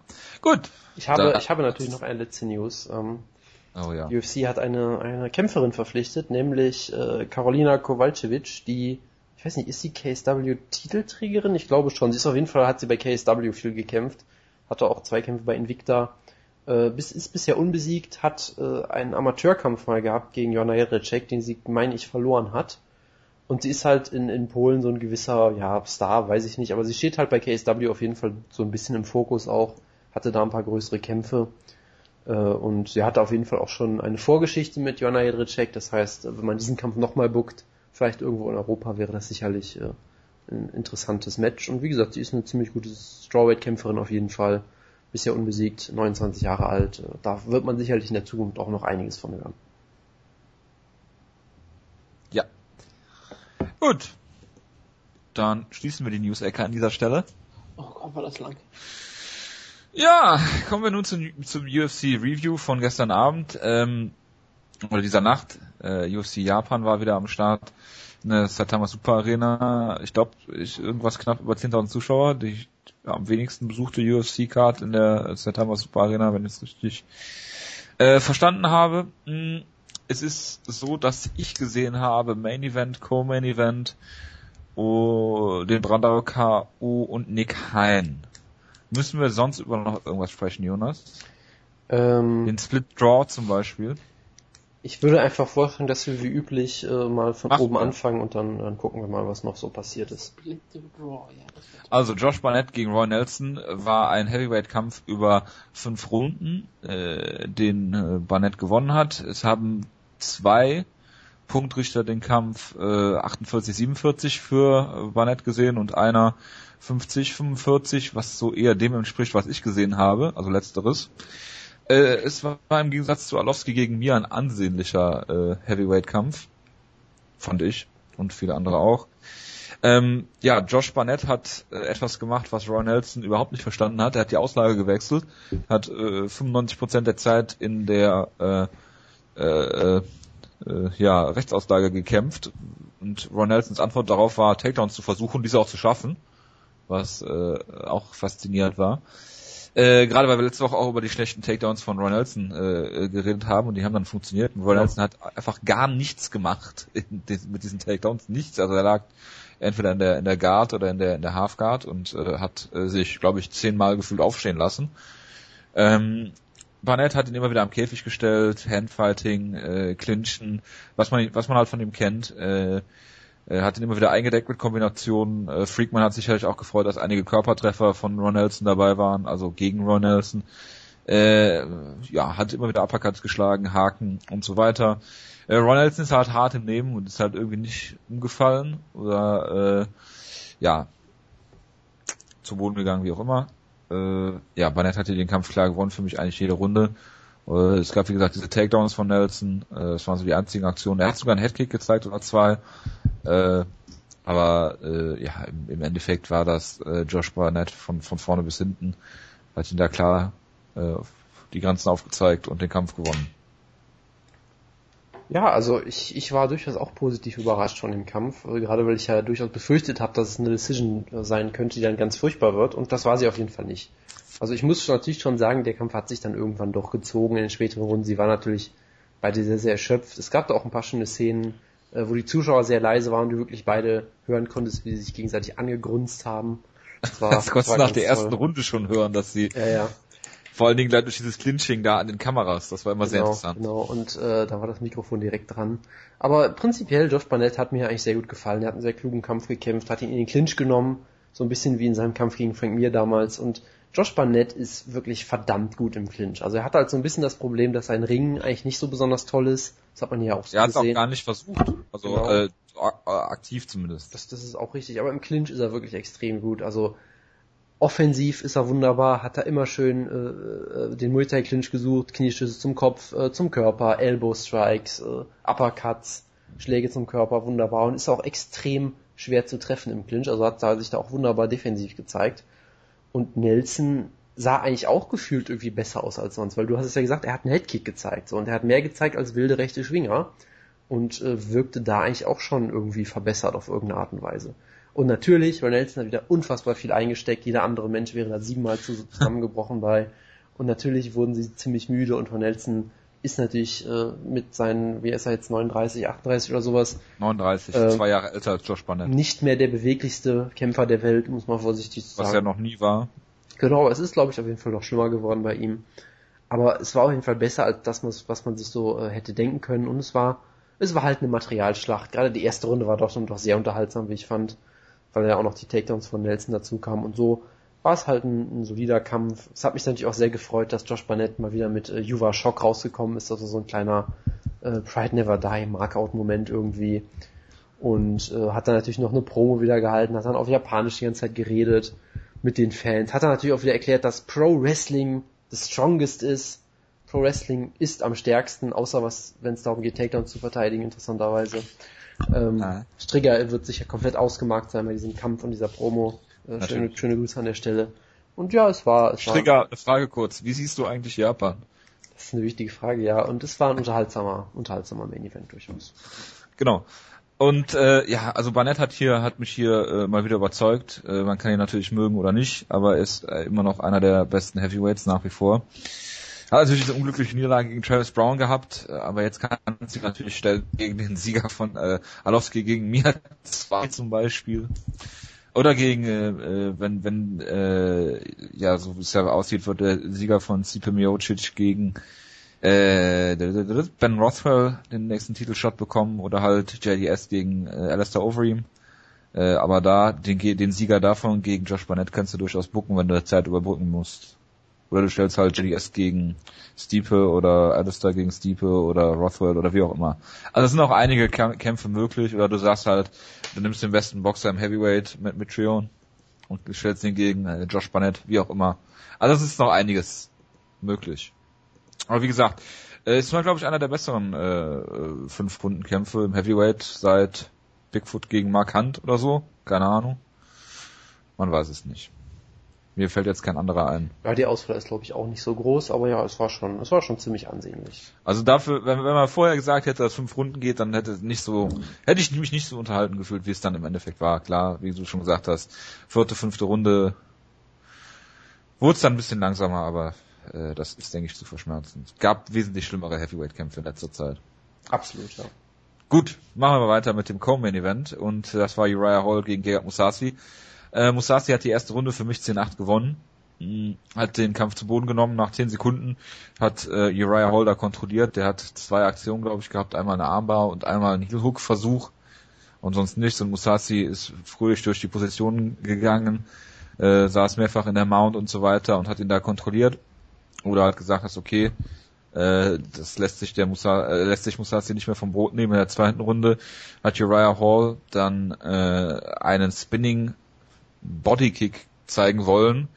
Äh, da hatte Musasi dann keinen Bock drauf und hat sich da clever reingeduckt, ja. Und äh, dann gab es ein Flying Knee und äh, Musasi ging zu Boden, also wurde schwer getroffen von den beiden Aktionen. Uriah Hall hat den Kampf gewonnen, hat 50.000 Dollar Bonus äh, äh, Geld bekommen. Dana White ist völlig abgegangen äh, und hat auf Twitter in äh, Großbuchstaben He did it again geschrieben. Ja, und äh, absolut, alle sind jetzt auf dem Uriah Hall Hype Train und, äh, und der Kampf spiegelt, also der Ausgang spiegelt den Kampf natürlich nicht wieder. Äh, Gigat Musasi absoluter Fehler, absolut dumm und äh, hat wahrscheinlich mit einem mit einem äh, High Kick gerechnet, also Spinning Spinning Head Kick oder was auch immer, Spinning Heel Hook Heel Kick Spinning Heel Hook auch gut. Spinning äh, Brazilian Kick. genau. Und hat sich halt geduckt und ist halt genau, äh, genau, genau rein. Natürlich ein guter Sieg für Uriah Hall, äh, was natürlich nicht darüber hinwegtäuscht, dass er ein absolut äh, durchschnittlicher Middleweight-Kämpfer ist, was auch einiges aussagt. Und äh, mehr möchte ich dazu auch eigentlich gar nicht sagen. Jonas. Ja, also ich bin da etwas. Jonas, ich habe eine kurze Frage. Ja. Bedeutet das, dass Uriah Hall sich einen Traum gefangen hat? Da werde ich jetzt nicht. Also gegen Musasi hat sich auf jeden Fall einen Spinning Kick gefangen. Da werde ich jetzt nicht drauf eingehen, auf solche ganz furchtbaren Wortwitze. Nee, also ich bin natürlich, äh, wie üblich, weniger hart und weniger negativ als Jojo. Was war ich denn negativ? Naja, also ich, Siehst ich du jetzt jetzt, Uriah Hall als Title Challenger? Nein, aber ich würde jetzt. Du willst dich nur bei Freakman einschlagen. Ich würde jetzt nicht sagen, dass es dumm war von Musashi. Er ist halt in einen. Ja, also wenn du dich in einen Spinning äh, Heel Kick rein duckst, dann ist es auf jeden Fall dumm. Jumping Spinning Back Kick. Also äh, das, weißt weil, was ich von Musashi erwarte, ist, dass er als K1-Level Striker in der Lage ist, so eine absehbare Aktion zu verteidigen. Manchmal passieren diese Dinge halt einfach im MMA. Ja, ist halt ein Fehler gewesen und das ist halt bestraft worden. Aber das ist gegen Uriah Hall darfst du einfach nicht verlieren. Punkt. Egal wie. Wie auch immer. Ähm, natürlich hat er die erste Runde klar verloren. Man kann jetzt darüber reden, ob das ja ein Lucky Shot war oder sowas in der Art. Letztendlich hat er ihn ausgenockt. Äh, Musashi hat ja auch wieder ein unfassbares Kinn eigentlich bewiesen, dass er weder bei dem, bei dem, bei dem Kick noch bei dem Flying Knee danach äh, komplett out war. Letztendlich natürlich durchaus auf jeden Fall ein gerechtfertiges Stoppage. Und ein wunderbarer Knockout von Uriah Hall, einer der schönsten des Jahres, finde ich weiterhin. Das war wirklich wie so eine Combo. Hast du auf der Liste geschrieben? Natürlich habe ich das geschrieben. Das war wie so eine, wie so eine Tekken-Combo oder sowas. Äh, äh, sehr schön, wie damals Nate Marquardt gegen Wilson Govea oder wer auch immer das war mit dieser 12-Strike-Combo. Ähm, es war ein wunderbarer Knockout. Natürlich, wenn die jetzt morgen nochmal kämpfen, dann gut, dann würde Uriah Hall gewinnen, weil Musashi vermutlich eine Gehirnerschütterung hat. Aber prinzipiell ist vermutlich Musashi immer noch irgendwie der bessere Kämpfer. Aber hey, solche Sachen passieren halt in einem, äh, in einem Kampf. Ja, und das, von daher kann man dafür Uriah Hall nur loben. Ich vermute, dass er seinen nächsten Kampf wieder verlieren wird. Ich, ich glaube nicht, dass er jetzt ein Top 10 Middleweight auf Dauer sein wird oder sowas, aber hey, er ist immer noch ein gefährlicher Striker, der ab und an halt solche, solche Aktionen auspacken kann und die hat das halt geschafft. Und äh, herzlichen Glückwunsch. Ich finde, man sollte den Catchweight-Kampf gegen Paul Felder machen, wem am wenigsten schwindelig wird. Das ist eine hervorragende Ansetzung, ja. Ja, was ich jetzt noch sagen wollte, ist, dass Diego Brandau äh, den guten Kikono ziemlich brutal K.O. geschlagen hat auf der Maincard. Und Jonas jetzt noch was zu äh, Horiguchi gegen Kamis und Misogaki gegen Roop sagen will, kurz. Bitte. Ja, ganz kurz, Kikuno stand natürlich wieder mit seiner mit seiner äh, Zombie-Auslegung komplett offen. Scheinbar, Auslegung? also also. Meinst du nicht Auslage? Ja, aus wie auch immer. Er, er, also er steht da oft, als würde er denken, dass er noch im Karate ist, wo irgendwie Schläge zum Kopf verboten sind oder so und scheint immer sehr überrascht, dass Leute mit ihm boxen wollen. ähm, ja, es war halt ein typischer Diego Bandao-Kampf. Wenn er gewinnt, dann halt meistens so, dass er dich in 30 Sekunden überrennt. Ähm, ja, was, was Jonas, wäre Maximo Blanco gegen Diego Brandao ein Traumkampf? Das wäre auf jeden Fall ein Traumkampf, ja. Das, das wäre ein Traum. Ich tippe auf Double DQ. Weil, okay. äh, weiß ich nicht, Diego Bandaro mit, mit, mit einem Stift. Split DQ. Nein, Diego Bandaro wird mit einem Stift auf, auf Maximo Blanco werfen, den er irgendwie in den Käfig geschmuggelt hat. hat ja auch schon mal Dustin Poirier angedroht, dass er ihn mit einem Stift Von der Interview und dann einfach genommen, den Stift. den genau. Stift, oh Gott. Maximo Blanco wird... Der ist doch so plauschig, mit dem kann man doch lieber erstechen. Maximo Blanco wird währenddessen einen Soccer-Kick versuchen oder irgendwie sowas. Nee, also, was noch? Takemi Misogaki habe ich nicht geguckt. Ähm, Kyoji Horiguchi gegen Tico Kamis war ein, war ein guter Kampf. Äh, Horiguchi ist weiterhin sehr beeindruckend zum Anzusehen. Äh, wunderbarer Karate-Stil. Machida-esque, hätte Joe Rogan bestimmt gesagt. Also ich dachte Kikono-esque. Nee, eben nicht, weil er gut gekämpft hat. Er ist immer sehr schnell wieder raus so. und rein. Er war nicht überrascht, hat, dass man hat, ihm äh, ins Gesicht geschlagen hat. Kamis in Runde 2 einmal hart getroffen und fast äh, zu Boden geschlagen. Einfach eine, eine gute Leistung. Er hat sich nicht einschüchtern lassen von der klaren Niederlage gegen Mighty Mouse hat hier eine wunderbare Leistung gezeigt. Und ich meine, man hat das ja gesehen mit Cheat. Es ist, es ist echt schwierig, gegen Chico Camus gut auszusehen. Er ist kein Elite-Kämpfer, aber er ist ein wunderbarer Gatekeeper und selbst wenn du ihn besiegst, so wie Henry Cejudo das ja erfahren musste, du siehst nicht unbedingt gut dabei aus. Und Horiguchi hat ihn besiegt, klar, jede Runde gewonnen und er sah gut dabei aus. Das heißt, das spricht auf jeden Fall dafür, dass er äh, ein sehr großes Talent ist und sicherlich ein Top 5 Flyweight. Von daher, das war ein schöner Kampf. Und äh, das Road to UFC Japan Finale habe ich natürlich auch nicht gesehen. Man sollte es vielleicht Schade. einfach nur deswegen erwähnen, weil es ein Split Draw war. Das heißt, es gab auch keine Regelung, dass es dann eine vierte Runde gibt oder sowas. Das heißt, jetzt haben wir einfach Doch, beide. gab es. Gab es die? Ist, ist mir nicht ja, bekannt. Ja, es hätte eine vierte Runde stattfinden müssen. Okay, und warum sagst du dann, die gab es? Also es die, gab die Regelung. Regelung. Ja, ich verstehe. Ich dachte, die Runde gab es. Es hätte eigentlich stattfinden müssen, aber, aber es hat nicht stattgefunden. Ach so, verstehe. Sehr gut. Also ich, ich finde das einfach sehr passend, dass du ein Also so wie so wie bei Ian McCall. McCall gegen Mighty Mouse, aber da, da haben sie die Scorecards ja falsch vorgelesen. Richtig. Also das, das ist eine hervorragende Information und auch ich finde das einfach wunderbar, äh, dass du in Japan natürlich einen Draw hast. Ich meine, es gab ja auch bei den bei den Prelims äh, hat ja auch Naoyuko Kotani gekämpft, der irgendwie zehn Draws in seinem Rekord hat, weil, weil bei manchen japanischen Promotions einfach jede Decision automatisch ein Draw wird. Deshalb, ich, ich fand das irgendwie wunderbar passend, dass sie so ein Turnier machen und dann endet es einfach im Draw. Das ist wunderbar. Ja. So, Ushitani hat auch irgendwie sechs Draws oder so. Ja, irgendwie sowas. Das gibt es in manchen Promotions einfach sehr häufig. Shooter, glaube ich, ne? Deswegen kriegen jetzt beide einen Vertrag, weil ihnen ja die Chance genommen wurde, hier den Sieg herauszukämpfen. Ja, das ist doch ein Traum. Super. Und beide kriegen äh, dann wahrscheinlich keine Siegsprämie. Hm. Müssen wir mal Standing Real Naked Joke reden ne? Manche sagen, es war die Submission des Jahres. Was, wenn du sagst manche, wen zitierst du dann? War das nicht sogar sogar Freakman oder Vanilla Silver? Keine Ahnung. Ich warte, warte, warte. habe keine Ahnung, äh, wo ich das äh, ein, wo ich das, wo ich sowas lesen könnte. Ich habe es auf Twitter in der Nacht gelesen, aber ich habe es glaube auch in auf den Cyborg, Cyborg, Entschuldigung. Ja, hier. Wanderlei Silva, der Standing Grenade Job ins Koma, war dann auch richtig geil. Submission of the Year Anwärter. Ausrufezeichen. Also, was sagst du dazu, Jojo? Ich hab's nicht gesehen. Was sagst du dazu, Jonas? Ich hab's auch nicht gesehen, leider. Also, sagen wir mal so, Wanderlei Silva hat recht. Bestimmt. Ja. Absolut. Ähm, ja, dann, dann reden wir noch über Nick Hein, äh, glaube ich, ne? Ich lese ja gerade, dass äh, Kai äh, geschrieben hat, dass Nick Heins Kampf langweilig war. So bekommt man keine größere Aufgaben als Gegner. Das ist richtig. Ich glaube auch ganz Twitter hat diesen Kampf gehasst ohne Ende. Ich meine, es gab Ja, ja, aber das hat ja, das hat ja keiner gesehen, oder? es gab ja selbst so einen Artikel bei Bloody Elbow, wo jemand die ganze Card zusammenfassen wollte und einfach geschrieben hat, ja, Nick Hein hat ihn auf jeden Fall sehr hart in die Eier getreten, mehr weiß ich von dem Kampf nicht mehr. Irgendwie so. Also Ja. es hat keinen großen, keinen großen bleibenden Eindruck hinterlassen. Es gibt natürlich eine Sache, die einen bleibenden Eindruck auf mich hinterlassen hat. Ähm, letzte Woche haben wir überlegt, mit Kam man mit DJ Tomek raus? Nein, pass auf, pass auf. Wir haben ja letzte Woche überlegt, mit welcher Musik, welches japanischen Pro Wrestlers kommt er raus? Ich habe auf Antonio, ich habe auf Antonio Anoki getippt. Knapp vorbei. Es war das Lied von Kazushi Sakuraba. Ach, jetzt ehrlich. Ja, ich habe mich, Ja, ich habe mich hervorragend. totgelacht. Ähm, Ja, ist doch. Ja, und Hätte was, es wenigstens Shibata sein können. Wäre noch viel besser gewesen. Und- Das Stil ist auch besser. und was man sonst zum Kampf eigentlich sagen muss, äh, sein Gegner äh, äh, hat wunderbar in den Kampf gefunden anfangs durchaus, hat ihn mal kurz für eine Sekunde zu Boden genommen, hat im Stand einen gute Treffer gelandet. Und dann gab es halt einen Low Blow, wo er irgendwie vier Minuten lang oder sowas außer Gefecht war und danach hat der Kampf äh, lief dann ein bisschen anders. Und ich, Das lernt man in der Polizeischule. ich, ich fand es auf jeden Fall int- interessant. Äh, ich hatte, ich hatte, genau, beide Kommentatoren haben ihm mehr oder weniger direkt unterstellt, dass der Absicht war.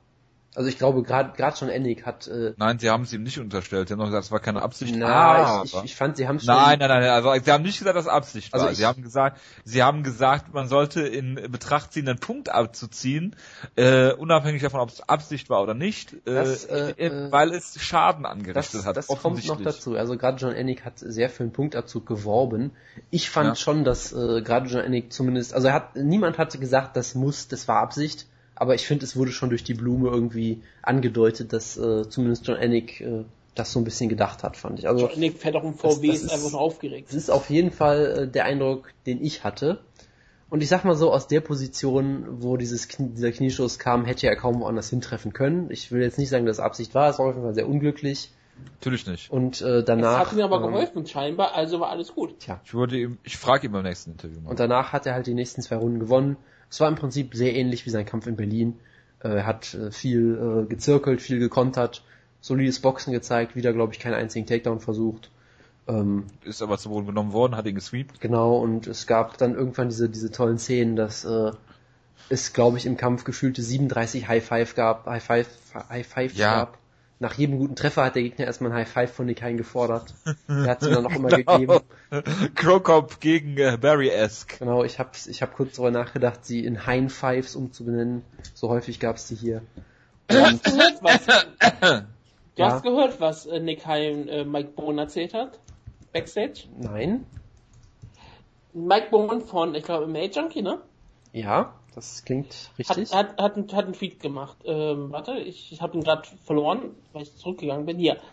Nick Hein told me he gave Kazuya so many high fives because MA still has a bad image in Germany and he wanted to show fighters are respectful. ah, herrlich. Ja, ist doch super. Ja. Ich glaube, es hätte ihm gut getan für seinen Rhythmus, wenn er nicht so oft High Fives gemacht hätte. Generell. Ja. Er hat ziemlich viele äh, äh, 1-2-Kombinationen geschlagen. Und äh, da- das hat gereicht. Das Problem, was ich jetzt habe mit dem Kampf, ist, ich kann seinen Gegner überhaupt nicht einschätzen. Vielleicht ist er ja richtig, richtig, richtig gut und er hat ihm seine Grenzen aufgezeigt. Ähm, ja, Ja, das, also er hat hier für mich klar gewonnen, äh, 29, 28 auch, ja, aber das auf jeden Fall. äh, ja, Es war halt, es war halt nicht wirklich spektakulär und was sicherlich äh, auch sehr schade für ihn war, er hat keine Chance ge gekriegt, sein Japanisch äh, Ja, zu zeigen, Interview. Ja. weil es kein Interview gab, aber naja, was willst du machen? Wenn du keinen guten Kampf hast, kriegst du auch kein Interview. Na gut, wenn es äh, eine Decision vorher gibt und einen äh, drei Runden langen Kampf, dann äh, ist das halt so, wenn die Zeit wegläuft. Und es gab ja noch vier Minuten Low Blow, ne? Von daher. Und es gab im nächsten Kampf keine Entrance, so wie ich gelesen habe. Gut möglich. Ja, ich bin mal gespannt, was, was, wir, was wir jetzt mit Nick Hein machen. Ich weiß auch gar nicht, ob er jetzt äh, eigentlich äh, Vollzeit in, in Thailand lebt. Das haben die Kommentatoren, glaube ich, gesagt. Naja, schauen wir mal. Wir werden uns auf jeden Fall um ein Interview bemühen. Das war jetzt das erste Nick Hein, äh, der erste Nick Hein Kampf, bei dem wir kein Interview vorher geführt haben. Und der Kampf war sofort langweilig. Das, was sagst du dazu? Ich sag dazu gar nichts. Also, Was soll ich dazu sagen? Ja, ich, weil wir vielleicht die Unterhaltung ihn rausbringen. Meinst du, wir, wir kehren das äh, Gute in ihm hervor? Natürlich. Mhm. Das habe ich auch schon mit Bettpunsch schon mal geschafft. Ja, und guck, wie, wie das ausgegangen ist. Ich habe keine Ahnung, worum es geht und mache einfach mal weiter. Ja, meine Schande. war- Meine größte Schande. Wie, wie war denn die, ich dachte, das wäre ein Billy Gunn Interview gewesen. Ja, Das war, auch. das war seine stolzeste Stunde. Ach so, okay. The One Billy Gunn, the greatest athlete in WWF, in WWF history. Ja. Ja, absolut. Worldwide Dive Fund. Gut, machen wir mal weiter. Äh, Jonas, äh, wolltest du noch sagen, wie du die Show dann fandest, generell? Ähm, sie war in Ordnung, würde ich sagen. Also es gab scheinbar einige Leute, die total begeistert waren von der Show. Ich würde halt sagen, sie war in Ordnung. Äh, Ich habe mich jetzt nicht schlecht unterhalten gefühlt. Äh, wie gesagt, wunderbarer Knockout natürlich im Co-Main-Event. Horiguchi hat mir sehr gut gefallen. Äh, ja, war in Ordnung. Durchaus, durchaus über den Erwartungen. Sehr gut. Dann äh, schließen wir die UFC Japan-Ecke und machen weiter mit einem Preview zu UFC 192, der Pay-Per-View nächsten äh, Samstag am Tag Ja, der deutschen Einheit auf Maxdome live zu sehen für, ich glaube, 14,99. Hm, Wir hätten in der News eigentlich auch darüber reden können, dass Brock Lesnar in den Käfig rückkehrt, ne? Gegen den greatest pure striker in all of sports. Daniel Cormier gegen Alexander Gustafsson steht im Main Event und äh, Ähm, ja, f- Jojo, bitte? Serientäter? Ach ja, wir müssen ja Serientäterkampf machen. Genau. Und diesmal ist es eine Sache ein bisschen anders. Eins, ich hab, zwei, ich hab, drei, vier, Nein, nein, nein, pass auf, sechs, ich habe acht, hier. neun, zehn, zwölf, 13 Listet die Kämpfe. Kämpfer durch. Hat die Kämpfe nummeriert, deswegen wird 13 der Main Event diesmal sein. Mein Gott, wie kontroll, wie, wie unorthodox. Ja. Da muss ich ja von unten zählen. Ja, Ja, dann du musst gar nichts sehen, ich sag dir sofort, welcher Ach, Kampf ist, sofort sagst du das. Weil es ja hier ähm, Das ist ja- durchnummeriert ist bei Tapology. Boah, Die denken an mich. Gut, dann gucken wir mal, ob die Nummerierung mit Eins- Wikipedia übereinstimmt. Ja gut, wir müssen noch andersrum halt aber sein. 1 bis 13. 13 ist der Main Event diesmal, wie gesagt. Und Wenn Jojo, du musst Stopp sagen. Dann bist du sowas von dran. Das wäre geil, ne? Jojo, du sagst Stopp. Stopp. Zwei. Das ist Victor Pesta gegen Derek Lewis. Hervorragend. Ja, super. Das ist so viel besser als Johnny Emmett gegen Tyron Woodley. Mit weitem Abstand. Deswegen freue ich mich. Victor Pesta gegen Derek Lewis ist diesmal der Serientäterkampf. Heben wir uns für den Schluss auf. Natürlich. Das Beste kommt Ja, zum Schluss. Das nach Save the best for last. Ausgabe. Es sollte ja eigentlich mal Derek Lewis gegen Anthony Hamilton sein. Das wäre doch ein viel besserer Kampf Weil gewesen. Hamilton ist jetzt abgestellt worden für Crocop. Ja, tragisch, ne? Aber es war eigentlich eine Verletzung. Ja. Ja, ja, ja, ja, ja. Gut, äh, fangen wir mal an mit dem Main Event Daniel Cormier gegen Alexander Gustafsson. Äh, ein Kampf, den äh, eigentlich niemand kommen gesehen hat, äh, Aus gutem Grund. weil ja eigentlich äh, der gute Ryan Bader schon alles dafür getan hat, um Title Shot zu bekommen. Wahrscheinlich hat er einen Kampf gegen Aljamain Sterling abgelehnt und äh, ist deshalb nicht in den Title Shot gekommen. Ähm, ja, Cormier gegen Gustafsson. Gustafsson kommt aus der Niederlage gegen äh, Rumble Johnson, der, die Jonas auch verfolgt hat, live in Schweden. Korrekt. Äh, DC hat jetzt den, den Titel gewonnen gegen eben äh, vor, vorgenannten Rumble Johnson. Es ist der offizielle Gürtel, es ist kein Interimsgürtel, obwohl John Jones natürlich nicht besiegt worden ist. Ähm, ja, schwierig zu sagen, wie der Kampf äh, laufen wird. Man weiß, was beide so können und machen.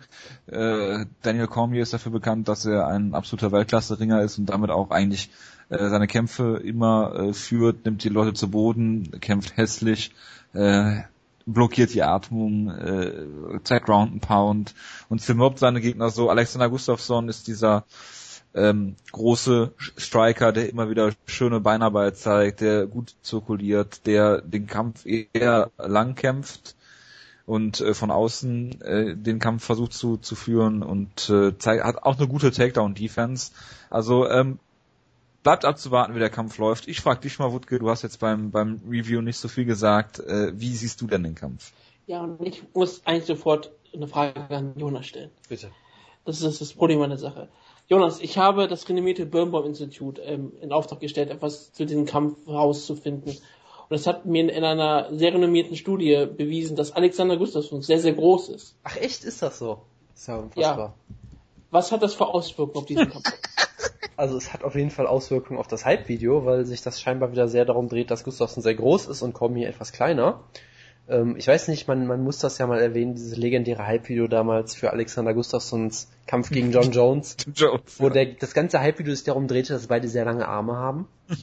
Das ist der, das Wobei ist das, Gustafsson das, ja gar nicht so lange Arme hat, ne? ja, aber ist, das ist ja egal. Das ist ja nur das Narrativ. Es ist ja egal, ob das stimmt oder nicht. Es geht ja nur um, dass man es hypen kann. Richtig, das ist, das ist, so muss MA auch sein. Es geht nicht darum, es geht um die Story.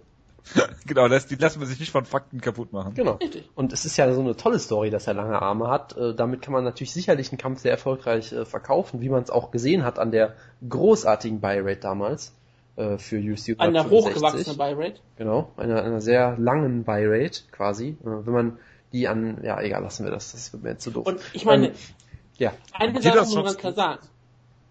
Eine Sache muss man ganz klar herausstellen.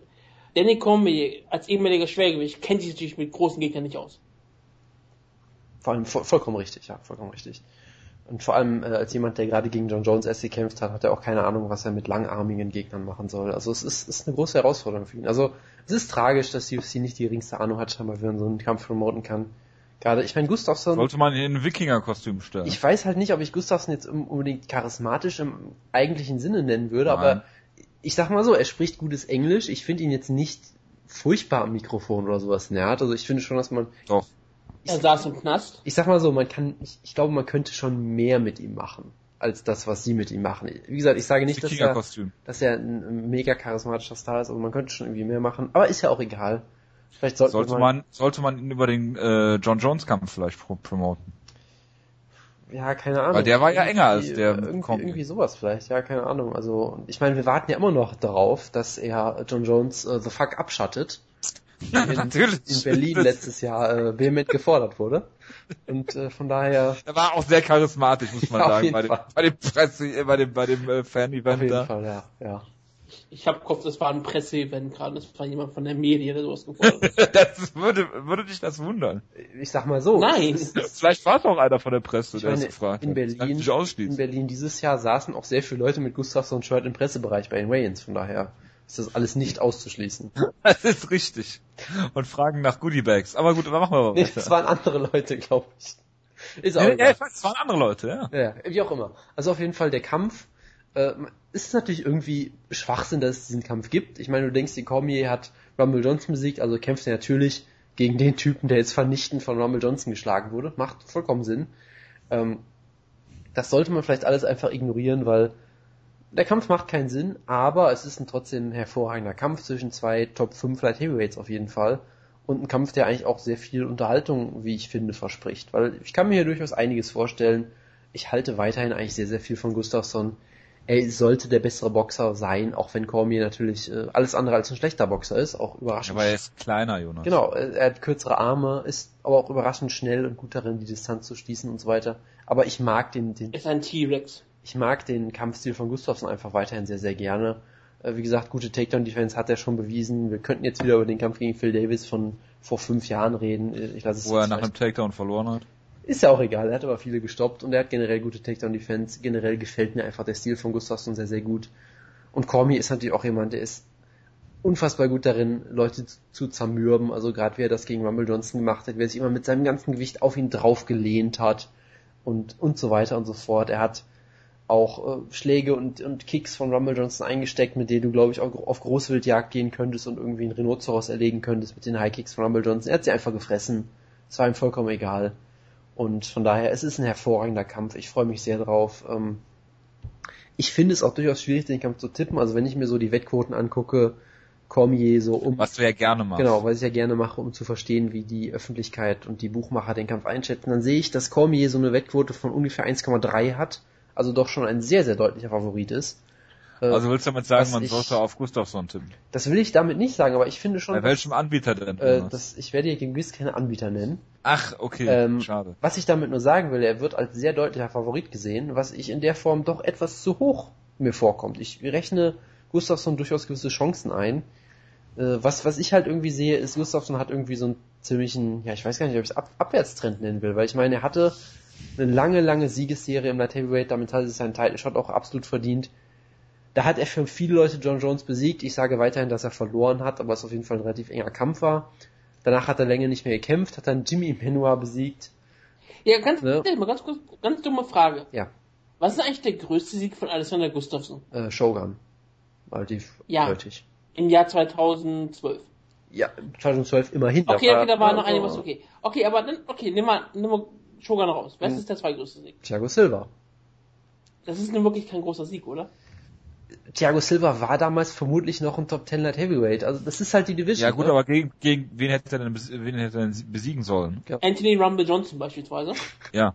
Ja. Aber sonst, John Jones hat Ähm, einen Phil. Davis vielleicht auch. Ja gut, das war ganz am Anfang seiner, seiner UFC-Karriere. Das, Ja, aber ich meine, gegen die ganzen großen Namen, die, er- gegen die er kämpfen musste, mit Ausnahme von Junge Ruhr, hat er verloren. Phil Davis hat er verloren, John Jones hat er verloren, Anthony Rumble Johnson hat er verloren. Ja sch- finde ich schwierig, da so einen Trend zu erkennen. Ja, ich auch, muss ich sagen. Aber Finde ich sehr, sehr Immer wenn der Druck auf ihn war, hat er bisher verloren. glaub nicht, dass er im Phil Davis Kampf irgendwie gehabt, Druck Weil, hatte. er im weil er im Titelkampf war und auf einmal hat er den ganzen Druck einer Nation drauf gehabt und wurde brutal ausgenommen. also, also als er in, in Schweden Thiago Silva besiegt hat, dann hatte er den Druck der Nation nicht auf sich, oder wie? Ich glaube, da kannte ihn noch keiner. Das äh, glaube ich so in der Form Nein, Spaß. nicht. Aber das war, da war er, er war noch nicht, da war er ein aufstrebender Star und noch nicht Verstehe. ähm, der größte Star der Nation. Also ich finde, ich Ich meine, finde, er ist ich, kleiner Ibrahimovic aktuell. ich, ich finde Aber der mag immer schwierig. Ich finde solche Argumente immer sehr schwierig, gerade weil die Niederlagen ja auch mehrere Jahre auseinanderliegen und so weiter. Wa- Was ich halt schon merkwürdig finde, ist, dass er seit diesem Kampf gegen John Jones irgendwie für mich komplett in der Luft steht eigentlich, weil er hat lange nicht mehr gekämpft. Hat dann gegen Jimmy Benoit auf Fight Pass gekämpft, was irgendwie ein riesiger Rückschritt war. Äh, in, in jederlei Hinsicht. argumentiert haben. Äh, hat ihn dann ausgenockt, ist ja wunderbar, sah gut aus. Und dann, dann sollte es halt den großen Kampf gegen Rumble Johnson geben vor 30.000 Zuschauern um 4 Uhr nachts. Und er wird halt brutalst ausgenockt. Und ich denke mir halt so, okay, du hattest seit diesem Kampf gegen John Jones, hattest du zwei Kämpfe und du hast davon einen klar verloren. Also irgendwie hängt er halt seitdem für mich total in der Luft. Und ich weiß halt nicht, ob, ob ich jetzt sagen würde, dass, dass die Formkurve bei ihm abwärts zeigt, weil er hatte halt auch so wenige Kämpfe und Anthony Johnson ist unfassbar gefährlich. Deshalb möchte ich ihm jetzt auch nicht äh, zu sehr einen Strick draus drehen, aber es ist schon irgendwie komisch, dass er, dass er seit diesem Kampf gegen John Jones irgendwie so wenig bisher auf die Reihe gekriegt hat irgendwie. Ich meine, klar hat er auch Verletzungen Ja, und so weiter und ja. so fort, aber es ist, es ist schon irgendwie komisch und deshalb, wenn man damit argumentiert, könnte man auf jeden Fall sagen, dass quasi äh, die Formkurve klar geht in Richtung Cormier zeigt. Ich würde Cormier auch auf jeden Fall als Favoriten sehen, weil ich glaube, er kann im Stand durchaus äh, zu einem gewissen Grad mithalten. Er wird da, glaube ich, auf jeden Fall nicht deklassiert. Er hat durchaus gutes Boxen, hat äh, ziemlich schnelle Fäuste und so weiter und so fort. Und ich vermute, dass er letztendlich dann doch den Kampf auch zu Boden nehmen kann. Er wird sicherlich einige Versuche brauchen, aber er ist wunderbar im Clinch, er ist unfassbar gut. Ich meine, wir haben heute erst darüber geredet, wie unfassbar gut Josh Barnett im Clinch äh, gestern war und dann äh, erinnert man sich gerne mal daran, dass Daniel Cormier irgendwelche äh, Suplessen gegen Josh Barnett gezeigt hat, die eigentlich nicht funktionieren sollten in einem echten Kampf. Ja gut, aber man Ja. muss dazu auch sagen, äh, Gustafsson ist auch besser im Clinch als äh, Roy Nelson, ne? Also, Das ist sicherlich auch richtig. Ja, aber äh, trotzdem, wie gesagt, ich, ich halte Cormier da immer noch. Äh, er wird ihn irgendwann in den Clinch vermutlich nehmen können, ihn gegen den Käfig drücken. Er wird den Kampf dreckig machen. Er wird sich auf Gustafsson drauflehnen. Er wird ihm den Mund zuhalten. Er wird äh, in, die, in die Nase stechen oder was auch immer. Er wird halt Wird irgendwie. machen, das machen, was ich immer sage, ist Jason macht. Genau, wird- sowas wird er machen. Fishhooking würde er machen. Bestimmt. Solange es nicht äh, Genau. von Referee beanstandet wird, ist er auch. Also, das wäre doch die perfekte Story. Er wird dann disqualifiziert für Fishhawking und Gustafsson ist neuer Champ. Gerade weil Danny Cormier ja der Saubermann der UFC aktuell Genau, wieder ist. genau. Und dann wäre ja geil, wenn er per DQ verliert. Ja, was jetzt Hat nicht Rumble Johnson auch gefoult? Genau, er hat, genau, das war auch so groß. Er hat einen Eye-Poke gegen Rumble Johnson gezeigt und wurde danach in typischer Art und Weise sofort fast ausgenockt. ja, genau. Weil das gegen Das Rumble ist halt Johnson ja immer immer das, so läuft. wo du dir denkst, okay, du hast gerade Rumble Johnson gefoult, das würde ich nicht, nicht machen. Genau. Das sieht für Gustafsson schon nicht gut aus. Heaven the Fire Burns Effekt. Genau. Ja, also Absolut. Genau. Oder, oder, oder vielleicht wird ja auch Gustafsons Corner wieder ganz laut Frontkick schreien und dann wird Cormier denken, aha, Frontkick, das konnte ich jetzt mal oder irgendwie sowas. Also ich tippe auf einen, auf einen äh, durchaus engen und hochklassigen Kampf und ich tippe letztendlich wird Cormier vermutlich per Decision gewinnen. Wutke. Ich hab's. Ja, ich glaube, wir brauchen nicht mal großartig viel zu diesem Kampf zu sagen. Was mir wieder richtig einfällt, wenn ich diesen Kampf jetzt mir anschaue, ist, ich habe überhaupt keinen Hype für diesen Kampf. Wenn du, du hast gesagt, du freust dich total auf diesen Kampf, Jonas, und das glaube ich dir auch. Du bist doch so eine Person, dass du dich natürlich für so das, das klingt jetzt irgendwie wie eine Beleidigung, so wie du das gerade gesagt hast. Nein, aber ich, ich schaue auf diesen Kampf und denke, ja, Alexander Gustafsson kämpft gegen Danny Comey. Und denke einfach nur, okay. Und es, es löst einfach bei mir nichts aus. Ich weiß auch gar nicht warum. Ich, liegt es wirklich daran, dass Gustafsson keinen keine spannende Siegesserie hat oder keine tolle Story hat, sondern dass er halt von dieser Niederlage kommt. Klar, es ist sozusagen ein bisschen Redemption, aber er hat halt eine klare Niederlage gehabt und jetzt kämpft er um den Titel. Und das ist relativ komisch. Und gerade, dass Danny Cormier's erste Titelverteidigung dann gegen einen Verlierer ist. Das finde ich dann auch schon wieder. Wärst du mehr gehypt auf äh, Bader? Ich glaube auch nicht. Nein, wäre ich auch nicht. Da bin ich ja auch ehrlich. Also, es ist halt ein relativ schwierig. Ich verstehe auch die also, UFC, dass sie sagt, okay, Gustafsson ist der größere Star. Ich meine, er hat es mal auf das EA MA Cover geschafft in ein, in ein Voting-Verfahren. Deswegen ist er ein Star. Und ähm, ich verstehe, dass sie sagt, okay, Danny Comey gegen Ray Bader ist nicht vermarktbar. Also überhaupt nicht vermarktbar. Danny Comey ist wenigstens der Sommermann, der kämpft jetzt gegen jemanden, der im Knast saß. Das könntest du vermarkten, aber du vermarktest nur die Größe der Kämpfer. Also das ist doch relativ tragisch. Gerade weil Alex Gustafsson hat dieses, hat dieses Serienmörder-Tattoo, was er immer wieder ausprägt. Das könnte man auch mal herausstellen. Ich meine, sind alle schwedischen MA-Kämpfer eigentlich Psychopathen? Vielleicht ist Gustafsson auch so einer. Oh je. Aber ja, das, stopp. Das kann... also äh, Reza Madadi kannst jetzt keinen Vorwurf daraus machen, dass sein Auto irgendwo beim Bankraub in der Nähe stand. ja, das wird sein, ja. Und ähm, wie heißt der, der jetzt entlassen wird, der Backström, der ist ja auch kein Problem. Der sieht ganz sauber aus. Was ist denn daran jetzt ein Problem? Der sieht ganz sauber aus. Der hat auch keine Probleme und keine, keine Sorge. Und Mr. Finnland ist ja auch ein sauberer Kerl. der ist kein Schwede. Über die Grenzen hinaus. er, ist nicht mal, er ist nicht mal Skandinavier, ich weiß. Wutke ohne Grenzen mal wieder. Oh, so, willst du jetzt noch was zu dem Kampf? Für ein modernes Europa. Ja, ähm, ich weiß nicht, wer den Kampf gewinnt. Ich muss ehrlich sagen, ich bin von Alexander Gustafsson ein absoluter Topkämpfer und er hat alle Leute überzeugt. Und ich, ich mag ihn ja auch total gerne. Die Rumble Johnson Niederlage ist schlimm. Die kann passieren. Du kannst von Rumble Johnson mal brutal ausgenockt werden. Ich meine, das ist Danny Cormier im Kampf gegen Johnson ja auch fast 13 Mal passiert, dass er in der ersten Runde ausgenockt wurde. Nur anders als Gustafsson konnte er halt ähm, da standhalten und konnte den Kampf danach gewinnen. Gustafsson hatte halt ein bisschen Pech gehabt, dass er ausgenockt wurde. Er ist ein absoluter Elite-Kämpfer, genau wie Danny Cormier. Es wird ein absolut harter und enger Kampf. Am Ende würde ich immer wieder sagen, Cormier ist der, der schon einen Titel gewonnen hat. Der, der verteidigt ihn ja jetzt ja auch. Er kommt mit Druck be wahrscheinlich besser zurecht und er ist kleiner und damit ist er, äh, hat er einen besseren Schwerpunkt. Und ich vermute, dadurch könnte er Gustafsson besser zu Boden nehmen. Und ich vermute, dieser Sumo-Effekt wird hier den entscheidenden Faktor sein und Danny Cormier gewinnt eine spannende äh, Entscheidung, über die sich Gustafsson lange Zeit aufregen wird und er immer wieder sagen wird, dass er betrogen wurde. Und er wird da den Johnny Hendricks-Effekt haben. Effekte über Effekte hier. Äh, Wutke, würdest du, würdest du dich wundern, wenn Ryan Bader mit Derek Chisora auf der Pressekonferenz danach auftaucht und äh, behauptet, dass David Hay ihm mit einer Flasche ins Gesicht geschlagen hat? Würde mich das wundern? Ja. Nein. Okay, gut. Ähm, ich sehe eigentlich die größte Chance für Gustafsson darin, wenn er den Kampf äh, in die, in die äh, vierte, fünfte Runde äh, buxieren könnte. Äh, ich weiß jetzt nicht, wie Comies Cardio in der vierten, fünften Runde aussieht. Ich meine, gegen John Jones war, äh, sah er dann nicht gut aus, aber das sah im ganzen Kampf eigentlich nicht, weil, weil der Jones klar besser war. Sonst haben wir ihn äh, logischerweise im, im äh, Light Heavyweight noch nicht in der vierten, fünften Runde kämpfen sehen. Das ist eigentlich noch so eine, äh, so eine kleine Unbekannte und man weiß, dass Gustafsson äh, in den späten Runden auch noch gefährlich ist. Er hat zwar in der vierten, vierten, fünften Runde da äh, gegen John Jones äh, wäre fast ausgenockt worden, aber hat er immer noch weiter gekämpft. Von daher, das ist so die, die kleine, kleine Unbekannte, die wir da noch haben. Ähm, ich denke, dass Cormier gewinnt, eine Decision. Ich glaube nicht, dass er ihn finishen kann. Äh, würde mich aber auch nicht wundern, wenn Gustafsson äh, den Kampf gewinnt. Vielleicht setze ich ja Geld aufgrund von Jonas Tipp auf Alexander Gustafsson. Mal schauen. Ähm, ich gebe an dieser Stelle natürlich keine Wettempfehlungen ab. Das möchte ich natürlich, natürlich nicht. Ähm, ja, es ist, ist schwierig. Wer, wer Gustafsson der erste UFC-Champ aus Europa? Außer jetzt Joanna Jedrzejczyk, der erste äh, männliche. Zählt Weißrussland zu Europa? Ich habe keine Ahnung. Ähm, theoretisch gesehen ja. Also wäre Andrea Lowski der erste. Wie dem auch sei. Ich vermute mal. Äh, ich, also ich sag einfach. Nicht sowas zu Europa zählen. Ich tippe an. Ich gefragt, EU-Champion. Äh, wäre auf jeden Fall, nee, wäre auch nicht, egal.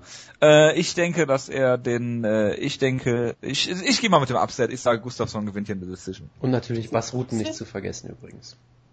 Bassrouten, das ist ja in einem Land von unserer Zeit gewesen, also Anno Und ist Niederländer, also bitte. ist Niederländer, ja. Er ist doch Amerikaner jetzt mittlerweile, oder nicht? Also ist er nicht mal mehr Europäer, siehst du? Ja. Gut, das wäre jetzt der Zeitpunkt, Jonas, wo du jetzt nochmal ganz geschickt einen, Gil einen Gilbert Eivel Tweet einfließen lassen könntest. Ich habe keine mehr, tut mir leid. Ah, schade. Das ist natürlich ärgerlich in dem Fall. Gut, haben wir alle getippt. Gehen wir zum Co-Main Event und Johnny Hendricks gegen Tyron Woodley in der äh, äh, 77 Kilo und under äh, Non-All-Violence Division ist das natürlich prädestiniert darüber, dass der Woodke darüber redet, über Johnny Hendricks gegen Tyrone Woodley. Natürlich. Also, also, also ah, ah, ah, Johnny Hendricks, ah, gut. Ja, ich bin total gespannt drauf und ich freue mich, dass er gegen Tyron Woodley kämpft. Tyron Woodleys aktueller Kampfrekord ist mein Geburtstag und deswegen tippe ich auf Tyron Woodley. Apropos Geburtstag, wurde gewährt heute eigentlich Geburtstag? Ähm, Islam macht Khashaev, oder wie der heißt. Das ist ja wunderbar, über den müssen wir gleich noch reden. Ich weiß, deswegen wollte ich eigentlich das äh, geheim behalten, aber dann hat er auf einmal hier damit angefangen. Das tut mir sehr leid, aber es kam ja, aus äh, der Pistole geschossen, man konnte meinen, du hättest Topology offen. Ich hab Topology offen, damit habe ich doch die Kampfe ausgelost hier. Wie soll er auch sonst in die Ausgabe hier kommen, wenn er nicht die ganze Zeit Topology... Ja, also... Jonas, äh, aber nein, wenn man ganz ehrlich mal auf diesen Kampf nochmal drauf eingeht, ähm, Tyron Woodley hat eine richtig interessante Siegesserie, hat er nur, wurde er nur von Rory McDonald gestoppt, also sonst hat er ja auch, wenn man so sieht, klar, einen tollen Sieg über Carlos Condit, der ganz klar äh, stark war. Natürlich nicht, das war alles so geplant. Das war wieder Destroyer von Chris Whiteman. Dann hattest du natürlich äh, Stangan Daniel Kim, den da geschlagen hat, und Kevin Gastelum. Und ich meine, das ist eine gute Siegesserie, damit kann man sich auch ähm, ich, gäbe es einen echt, gibt es, gäbe es einen Titel in seiner Division hätte er sich einen Titel schon verdient. Es gibt keinen Titel, deswegen kämpft er gegen Johnny Hendricks. Das ist Wer relativ tragisch für uns alle. Und Johnny Hendricks war ja mal ein beliebter Kämpfer bei vielen Leuten. Da hat er gegen äh, George St. Pierre zum Beispiel verloren. Alle Leute, und dann hat er nur noch Leute genervt. Hat er dann zwar zwei gute Kämpfe gegen Robbie Lawler, aber das hat eigentlich jeder. Das ist dann keine große Sache. Und dann hat er einen Nicht-Kampf gegen Matt Brown abgeliefert, wo er sich verweigert hat, einen Kampf abzuliefern. So. Und deswegen wurde er disqualifiziert. Verstehe. aus der ähm, UFC ähm, Division, die alle Leute interessiert. Deswegen ist es jetzt vollkommen egal, wie der Kampf ausgeht. Ähm, er wird wahrscheinlich relativ ähm, ringerisch geführt werden. Deswegen kann es relativ langweilig werden. Es könnte auch ein langweiliges Boxmatch zwischen den beiden werden. Vielleicht wird auch ein bisschen gekickt werden, aber ich glaube nicht daran. Ähm, Ringerisch hat Johnny Hendricks ja gegen Matt Brown bewiesen, dass er gegen die besten Ringer der Division ähm, die Leute zu Boden nehmen kann. Das ist schon relativ beeindruckend. Ich wäre sehr gespannt, ob Tyron Woodley es besser machen könnte als Matt Brown. Ich würde Matt Brown als besseren Wrestler einsehen. Deswegen sage ich, Johnny Hendricks gewinnt den Kampf durch ähm, Ringen. Also die hatten ja schon mal einen äh, Ringkampf vor 10 oder 12 Jahren und den hat Johnny Hendricks gewonnen. Ja, und Tyron Woodley hat da, glaube ich, behauptet, dass, ich weiß nicht, ob Hendricks ihn gebissen hat oder ihm in die, Au in die Augen gepackt. Also irgendwie hat er angeblich geschummelt, hat er damals irgendwie gesagt. Das haben sie, glaube ich, und dann hat, glaube ich, Tyron Woodley direkt danach gesagt, ja, aber wir sind ja beste Freunde, weil sie irgendwie keinen Kampf aufbauen wollen oder so. Nee, mhm. also ich, ich möchte ja mal eine Lanze für den Kampf brechen. Das ist natürlich ein absolut hervorragender Kampf zwischen zwei äh, Top 10, Top 5 Welterweights und es sollte ein, ich weiß, ich sag mal so, ich weiß nicht, ob es unterhaltsam wird, es könnte auch ein furchtbarer Kampf werden. Da in dem Kampf kann ich mir irgendwie alles vorstellen. Double KO. Zwischen, zwischen äh, durchaus, ich meine, beide sind dazu fähig, Leute auszunocken, beide haben sehr viel Knockout-Power und können dadurch sehr unterhaltsam werden. Beide haben auch oft Kämpfe, wo sie das komplett vergessen scheinbar. Beide Wer ist der athletischer von beiden? Äh, das, äh, diese Frage werde ich weit äh, umschiffen. Ich vermute Tyron Woodley. Bitte erkläre nicht, wie du zu dieser Vermutung kommst. Ja, Ähm, schwarz. Gottgütiger. Ich meine, es ist ein Codewort. Jonas, willst du nicht weiterreden? Ich sag mal so, wenn wir jetzt, wenn wir jetzt Coaches bei Team Alpha Mail wären, dann würde man sich zu Recht über uns beschweren. Gut. Wird ähm, ja immer besser. Ja, also Wenn wir kurz über Team Alpha wären, würden wir keine T-Shirts aktuell tragen.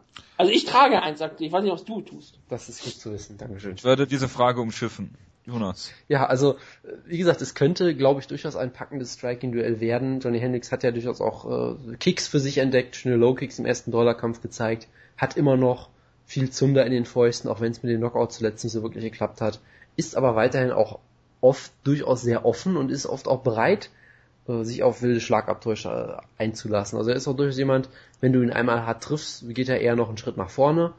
Ich glaube, im, im Matt Brown-Kampf wurde er auch einige Male hart getroffen, musste dann irgendwie eher so, da, so dazu ermahnt werden, äh, doch mal disziplinierter zu kämpfen.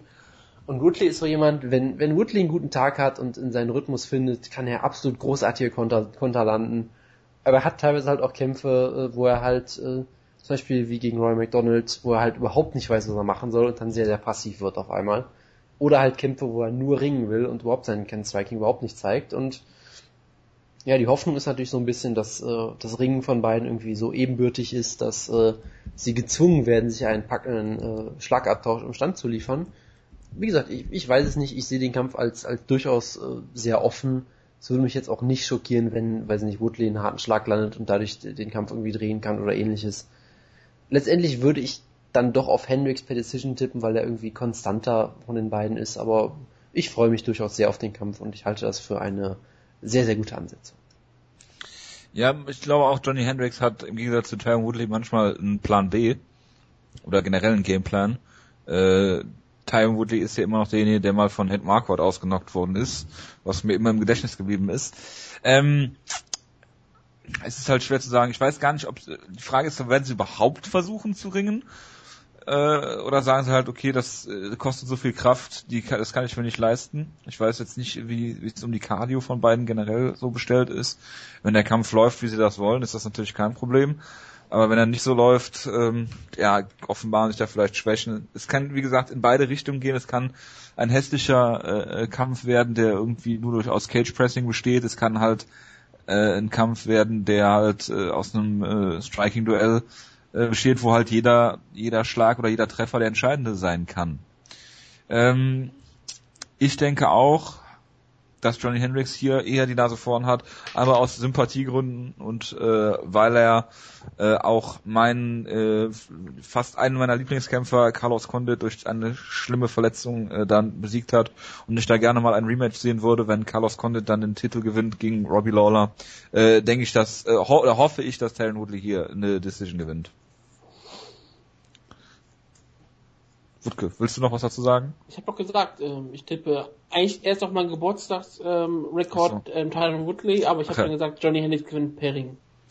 Okay, ähm, vermutlich der Light Heavyweight ähm, Title Contender, der als nächstes auf dem Plan hier steht, äh, und zwar ist das äh, Ryan Bader, der jetzt hier eine unfassbare Siegesserie an den Start bringt, ja, der äh, äh, Phil Davis, den äh, Bellator Light Heavyweight Turniersieger, äh, besiegt hat in einem unfassbar spannenden, engen Kampf, der eine Split Decision war und den Jonas live gesehen hat. Ja, um zwei Uhr nachts, das hat nicht geholfen, muss ich sagen. Das äh, war kein... Eine Hand in der Hose.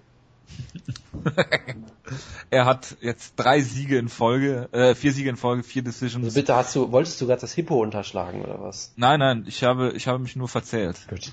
Hat äh, äh, Anthony Paroche besiegt, äh, Jay-Z Cavalcante, äh, Jay-Z Cavalcante, ja. Den auch. Es ist schon sehr spät. Äh, Fejao Cavalcante, OSP und äh, Phil Davis.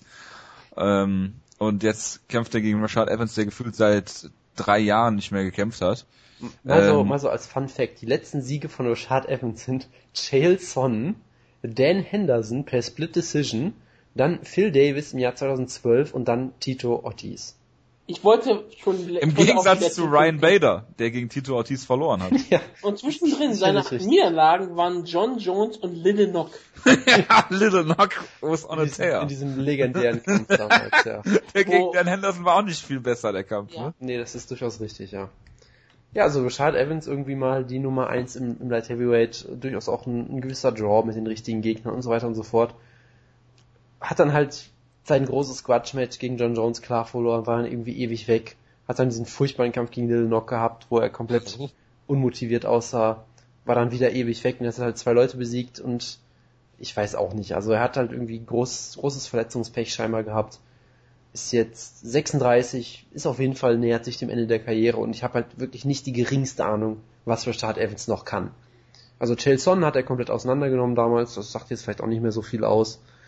Ähm, das war schon ein guter Sieg, muss man ehrlich mal sagen. Also es war, ein, es, war ein, es war ein guter Sieg, ja, das ist durchaus richtig, aber ich habe halt nicht die geringste Ahnung, was für eine Chad Evans hier auftaucht, weil zu seiner besten Zeit war er immer noch ein wunderbarer Ringer, durchaus, zu seiner besten durchaus Zeit guter Striker. Der Ryan Bader auseinander. Das ist vermutlich richtig, ja, aber Ryan Bader hat sich auch... In der schlechten Zeit bleibt er mal vor ihm stehen und tut gar nichts. Genau. Ja, ja. Und ich sag mal so, ähm, Rashad Evans ist immer noch Favorit, was ich durchaus überraschend fand, muss ich sagen, weil ich, ich tendiere irgendwie eher auf Ryan Bader. Der Ryan Bader war ja immer so ein bisschen so ein Typ, über den man sich fast schon so ein bisschen lustig gemacht hat, weil irgendwie jedem klar war, okay, er ist ein Top 10 Light Heavyweight, aber in Muss den, ich mal überlegen, in den äh, der Wutke hat ihn gegen John Jones vorne gehabt. Ja, ja, richtig. Ja, wollte ich auch äh, noch erwähnen. und, und er war halt irgendwie so, man von gesagt hat, ja, er hat diesen Ringer-Hintergrund, er ist riesig groß, er sieht aus wie eine Actionfigur und so weiter und so fort, aber er kriegt's halt irgendwie. Sein Nickname ist Darth.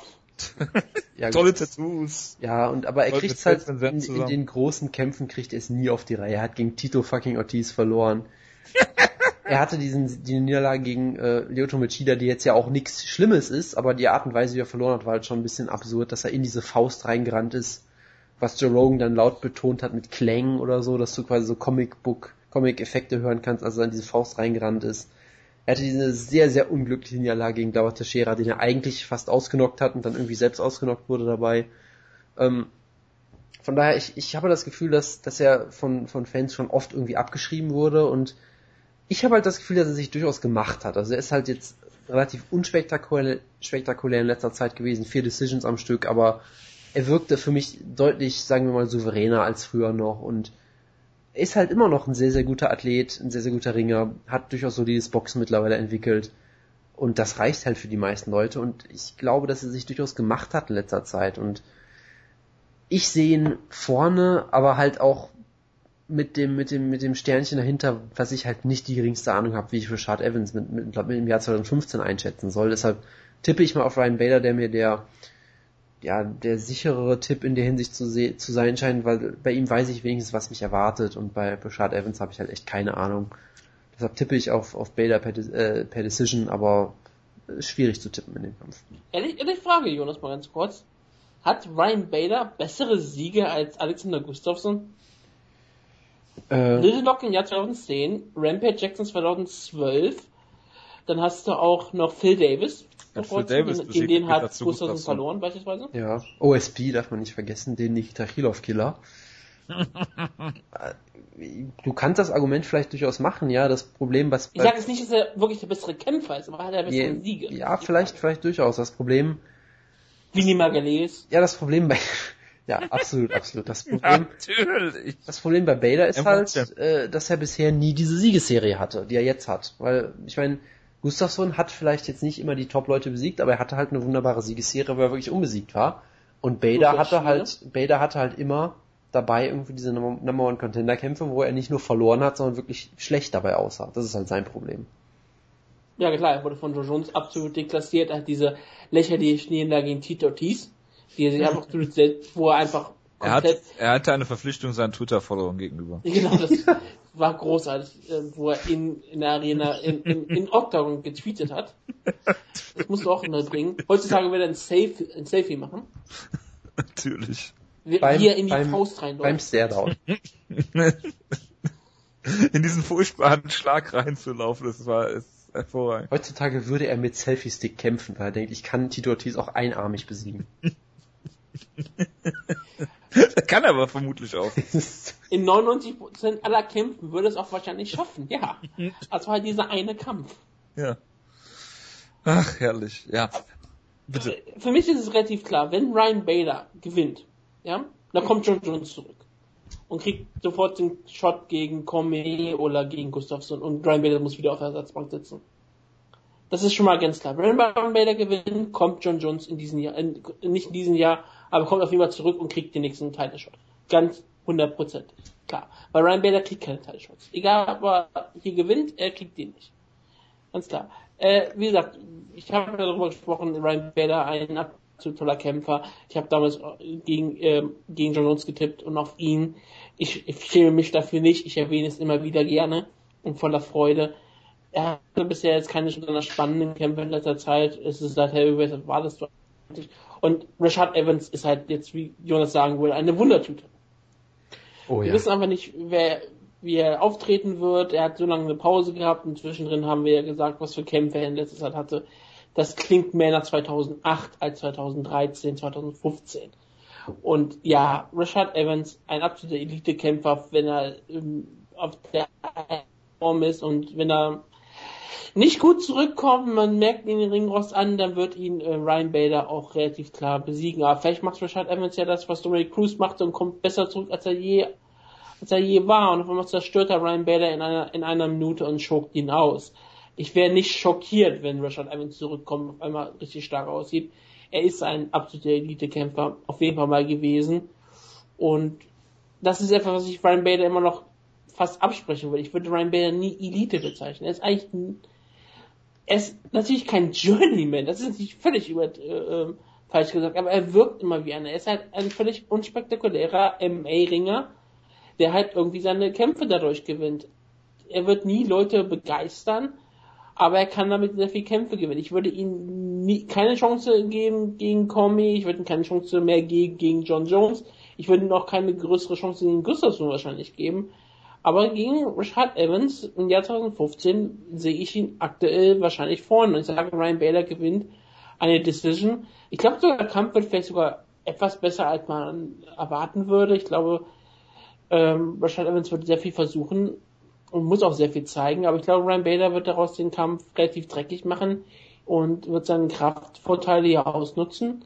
Er hat zwar nicht die Athletik eines Rashad Evans, aber er wird hier zeigen, dass er halt einfach die ähm, den Kampf geistert. Ryan Bader ähm, per Decision. Also ich finde es äh, schwierig insofern, als dass ich, wie ihr schon gesagt habt, äh, Rashad Evans nicht einschätzen kann. Ähm, ich gehe einfach mal davon aus, dass Rashad Evans fit und gewillt ist zu kämpfen, was äh, wovon man nicht unbedingt ausgehen muss. Ähm, sollte er das sein, äh, gewinnt er hier für mich klar. Er ist hat gute, also sehr sehr gutes Ringen. Ähm, war auch einer der ersten, die wirklich das Ringen auch mit dem Striking gut verbinden konnten. Die, die, er hat dieses, dieses schnelle Striking, ähm, Takedowns, er hat äh, wesentlich schnellere Hände als Vader, der hat vielleicht mehr One-Punch-Knockout-Power, weil er mal Vinny Magalhães besiegt hat, kommt aber vor allen Dingen über die Takedowns, ob er die dann stoppt, wie gegen Phil Davis oder halt aktiv zeigt, wie in seinen anderen Kämpfen meist. Ähm, ich glaube nicht, dass er diesen Stil hier durchgehen kann, weil wenn er die Takedowns von Rashad Evans äh, stoppt, hat er durchaus noch gutes Striking als Waffe, äh, was jetzt Phil Davis zum Beispiel nicht hat. Ähm, ich denke, ähm, Rashad wird hier eine Decision gewinnen, weil er die Takedown stoppen kann von Ryan Bader im Stand der etwas schnellere Mann ist und äh, ihn da vor seine Grenzen stellt. Ich sage Rashad Evans per Decision hier. Auch wenn ich natürlich nicht weiß, was für ein, ein Rashad Evans hier auftaucht. Gut. Sean Jordan gegen Ruslan Magomedov ist ein Heavyweight-Kampf, der prädestiniert ist dafür, dass Sutko uns jetzt erzählt, wie er läuft. Ich, ich soll anfangen, warte. Ich, warte. ich, kann, äh, ich kann auch den Jonas fragen, dann machst du Jessica Al gegen äh, Juliana Pena. Das ist auch. Nee, ich, ich fange ruhig mit den Schwergewichten an. Sean Jordan gegen Ruslan Magomedov. Was willst du denn eigentlich Besseres erwarten? Eigentlich der beste Kampf auf der Maincard. Ich glaube, da machen wir nichts nichts vor. Nein. Alles andere sind langweilige Ringer, ähm, die gegeneinander kämpfen. Ich meine, wahrscheinlich Ryan Bader, wer will sowas sehen? Tyron Woodley, Johnny Hendricks, bah. Und Danny Comey, Gustafsson, ich meine, bitteschön. Wenn das der größte Kampf ist, das geht natürlich nicht, weil das geht doch viel größer, denn der Savage ist back. Sean Jordan, der ja nicht interviewt wurde, was ich ja sehr tragisch fand. Der, der hat bestimmt sehr viele interessante Geschichten zu erzählen über seine Tattoos, was sie bedeuten, über die Zeit, wie er Derek Lewis ausnockte und äh, wie er Jaron Cornier besiegt.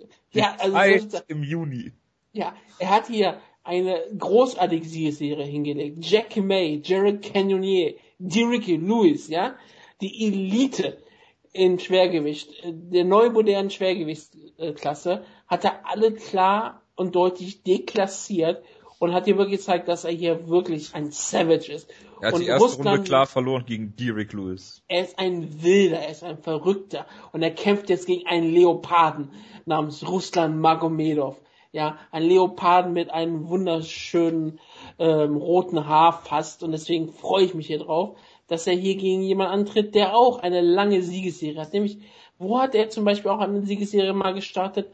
Ruslan Magomedovs Siegesserie in den letzten fünf, äh, vier Kämpfen sind Mike Hayes in Russland, Tim Sylvia in Russland, Victor Pester in Deutschland und Joshua oh, ich Copeland. Glaube, ich glaube, wenn ich das hier gerade sehe, hat er die zweitlängste Siegesserie äh, im Heavyweight nach Alexei Oleinik. Ja, ich meine, das ist relativ klar und sie ist gefüllt mit Top-Kämpfern weiterhin auch noch. Auch Leute wie Rico Rodriguez sind Teile seines Opfers gewesen und er sollte einfach, er sollte auch mal bei Bellator gegen Brad Rogers antreten. Aber ein Visa-Problem hat da einen Strich durch die Rechnung gemacht. Relativ tragisch. Relativ tragisch. Aber jetzt ist er in der UFC, wie gesagt, er ist jetzt, er ist 2-0 in der UFC. Pester Copeland hatten gegen ihn keine Chance. Es wird relativ spannend zu sehen sein, ob er sein nächstes Opfer reißen kann. Aber ich bin relativ gespannt auf diesen Kampf. Und ich sage, Sean Jordan wird hier für Amerika, für die Demokratie gewinnen gegen Russland. Und ich sage, Sean Jordan per Knockout in Runde 3. 15 Sekunden vor Ende des Kampfes. Oh, drei Runden? Bist du bescheuert? Nein. Ich bin begeistert. Gottes Willen, Jonas. Ich habe zu diesem Kampf absolut nichts zu sagen. Und ich das kann nicht sein, Jonas. Du hast zu jedem Kampf was zu sagen. Gib dir Mühe. Sean Jordan gewinnt per Sweet Chin Music. So, fertig. ja, also ich habe Rustam Magomedov ja mal live gesehen, wie mir gerade eingefallen ist. Ja, ich hab sie erwähnt. Im ja. Opener in Berlin letztes Jahr. Nicht nur du. Ja. Ja, ich glaube, dass äh, auf vielen Ebenen äh, Sean Jordan hier der bessere Kämpfer ist und der wird ihn hoffentlich schnell K.O. schlagen und spektakulär dabei sein. Lieber Frauenbeauftragte von Schlagkraft Wutke, es äh, kommt zu einem äh, hervorragenden Opener, der die äh, Maincard einleitet. Und zwar Jessica die jetzt äh, etwas enttäuschend in dem Kampf gegen Misha Tate gekämpft hat ähm, weil sie relativ eindimensional ist und dies könnte ihr auch zum äh, Verhängnis werden gegen Juliana Peña. Team Starkraft Ehrenmitglied ist dieses Jahr zurückgekommen nach langer Verletzung und hat Miliana äh, Dudleva, die mittlerweile glaube ich schwanger ist, ne, äh, besiegt. Mhm. Oh. Wutke, wie siehst du den Kampf? Es ist glaube ich einer der schwierigsten Kämpfe für Jonas überhaupt auf dieser Card, ganz ehrlich gesagt. Denn es kämpft ja mit Team Schlagkraft Ehrenmitglied Juliana Peña, die Venezuelaner Vixen. Und das ist ja für ihn damit eine Lieblingskämpferin gegen eigentlich eine wirkliche Lieblingskämpferin. Jessica Evil Eye. Jonas hat immer häufig gesagt, wie sehr er sie mag. Gerade ja, persönlich, gerade ihre Aussagen findet er immer toll. Zu Marihuana und ihrem Vater. Ihr, ihr, ihr Team ist ja auch Team Strong Style und damit äh, fühlt er sich noch mehr zu Hause. Und ja, sie sah nicht gegen mich nicht besonders gut aus. Juliana Peña dahin sah, sah für viele Leute total beeindruckend aus gegen Dudea. Und ich würde hoffen, dass sie es auch hier zeigt. Ich meine, wir haben sie damals sehr stark gehypt. Wir waren alle sehr, sehr froh und glücklich, sie bei Team Schlagkopf aufzunehmen. Dann hat sich, glaube ich, alles ins Knie gebrochen was, und gerissen, was man, gerissen, was man so alles reißen und brechen kann. Ich glaube, sie hat überhaupt kein Knie mehr. Sie kämpft ohne. Das ist relativ schwierig für eine Kämpferin aber sie hat bewiesen in Duell-Kampf, dass sie es noch kann. Und wie gesagt, Jessica Eva Eye, das wird Jonas ähm, sehr wehtun, wird an ihre Grenzen geführt werden und Juliana Peña wird sie brutal ausknocken mit einem Flying Knee. Ja, ich weiß weiter nicht, was an dem Kampf jetzt so schwierig für mich sein wird. Aber okay, Jessica Eye halte ich eigentlich für eine sehr talentierte Kämpferin, die mir halt relativ unsympathisch ist, aber hey. Äh, der Hype ist sicherlich so ein bisschen gestorben, dadurch, dass sie von Misha Tate äh, fast ausgenockt wurde im Stand und all solche Sachen. Also die großen Kämpfe, da klappt es irgendwie immer noch nicht so richtig bei ihr. Äh, ich finde es trotzdem überraschend, dass sie hier Underdog ist in dem Kampf, äh, gerade weil äh, Pena jetzt halt ein vielversprechendes Talent ist auf jeden Fall, die aber auch irgendwie fast zwei Jahre ihrer Karriere wegen dieser schweren Verletzung verpasst hat. Von das daher. War ja jetzt schuld. Ja, da reden wir jetzt nicht nochmal drüber. Auf jeden Fall. Doch. Äh, und ich sag mal so, Janet Pena hat auch, sag ich mal, jetzt noch niemanden besiegt, wenn wir mir ehrlich sind. Ich meine, sie hat Jessica Rakosi besiegt beim Ultimate Fighter Finale mit ihrem mhm. mittlerweile legendären 1 und 5 Rekord. Ja. Damals war der Rekord noch 1 und 3 vor dem Kampf, glaube ich. Ähm, damit wohlgemerkt im Ultimate Fighter Finale. Ähm, hat dann Milana Dudieva besiegt, die sicherlich nicht schlecht ist, aber jetzt auch keine, sagen wir, herausragende Kämpferin unbedingt. Von daher ich sag mal. Rakosi besiegen ist immer ein Zeichen von Stärke. Verstehe. Roland Pena hat sie besiegt und wer noch ähm, Rakosi besiegt? Valerie Lateneux. Lateneux, ja, genau. Ja, Lateneux kriegt jetzt einen Title Shot, also die kriegt Roland Pena wahrscheinlich auch einen weiteren Title Shot. Verstehe. Das ist, äh, das ist der Rakosi-Effekt. Sehr wahrscheinlich, ja, der Rakosi-Effekt. Ja, absolut. Also, von daher, sie hat auf jeden Fall vieles, vieles Potenzial, was sie gezeigt hat. Sie konnte es halt bisher nur sehr bedingt äh, beweisen. Von daher, da sehe ich Jessica Ai durchaus als harten Test für sie. Und ich sehe den Kampf als sehr ausgeglichen. Ich weiß ich nicht. Ich, ich tippe einfach auf. Ich tippe einfach mal auf Jessica Ai per Decision, keine Ahnung, ich weiß es nicht. Ist äh, durchaus auch eine solide Ansetzung. Ich sage, Juliana Pena gewinnt hier, weil sie mehr Waffen hat und den Kampf auch zu Boden nehmen kann. Und aus irgendwelchen Gründen wird im Publikum äh, Sarah McMahon von einer 16-Jährigen getappt. So, äh, die Maincard finden wir ganz toll. Machen wir mal weiter mit dem Opener der Prelims und das ist natürlich ein Kampf, der ist wie gemalt dafür, dass Jonas über ihn redet. Äh, Joseph Benavides, äh, seines ist Zeichens. Der Opener der, der Prelim Card, das ist ja schrecklich. Nein, das ist der äh, Main Event der Prelims. Ah, okay. Ähm, äh, äh Joseph Benavides, Team Alpha Male, äh, er hat jetzt drei Siege in Serie nach seinem äh, Kampf gegen Demetrius Johnson und äh, ist ja fast schon wieder auf dem Weg zu einem Title Shot und den kann, dem kannst du ihn, eigentlich kannst du ihm den ja geben, wenn er Ali Bagatinov äh, besiegt, theoretisch zumindest. Ich meine, die Gegner für äh, Mighty Mouse gingen ja sowieso aus, dann kann er noch mal ein drittes Mal gegen Mighty Mouse verlieren. Joseph Benavides, der ähm, vier Niederlagen hat gegen zwei Leute, äh, zweimal verloren gegen Mighty Mouse, zweimal verloren gegen Dominic Cruz. Äh, Ali Bagatinov ist ähm, äh, jetzt nach einem Jahr zurück, hat eine Sperre wegen Epo-Dopings äh, äh, abgesessen, wo ich mich wundere, dass Leute überhaupt noch mal noch mit Epo dopen. Ja, dass es überhaupt noch äh, aktuell genutzt wird. Ähm, es gibt ja. noch wieder neue Formen von Epo, deswegen ist das Ja, ja, schon klar, aber die haben auch andere Namen dann. Aber das nur nebenbei. Ähm, wie dem auch sei, Bagautinov ähm, ist dieser ist ja Dagestanier, ne? Ja. der vor allen Dingen über dieses, äh, es wird immer dieser Sambo-Hintergrund von ihm genannt, die Clinch-Takedowns, nimmt die Leute zu Boden, so ein bisschen äh, wie äh, Habib das auch macht und äh, ja, hat im Lineker-Kampf dann schon so ein bisschen gefadet am Ende. Ähm, Benavides wird diesen äh, Stil nicht mitgehen äh, beziehungsweise er wird, wird es nicht dazu kommen lassen, dass ihn Bagatinov in den Clinch und äh, zu Boden nehmen kann. Äh, wir haben schon öfter darüber geredet, dass die einzige Gefahr ist bei Joseph Benavides, dass er auf einmal denkt, er ist ein Brawler oder beziehungsweise er ist ein Brawler und äh, lässt es so ein bisschen durchkommen dann. Ich denke, dass Benavides hier äh, alles ein bisschen besser kann als Ali Bagatinov und hier eine klare Decision gewinnt. Ja, also ich muss natürlich nochmal sagen, yay Flyweight, das ist ein großartiger Kampf wunderbare Ansetzung. Ich, ich freue mich sehr darauf. Es ist eigentlich einer der besten Kämpfe der ganzen Card auf jeden Fall. Und du hast es eigentlich schon ganz gut zusammengefasst. Äh, Bagautinov äh, ist, ist, ein, ist ein sehr guter Grappler, gerade auch im Clinch sehr gefährlich. Deswegen war es halt auch so beeindruckend, dass Mighty Mouse einfach gesagt hat, hey, du bist im Clinch am besten, okay, ich nehme dich einfach fünf Runden lang in den Clinch und zerleg dich da, was auch nochmal zeigt, wie gut Demetrius Johnson einfach nur ist. Ähm, Ansonsten Bagotinov hat natürlich einen Sieg über Timothy Elliott, muss man immer wieder erwähnen.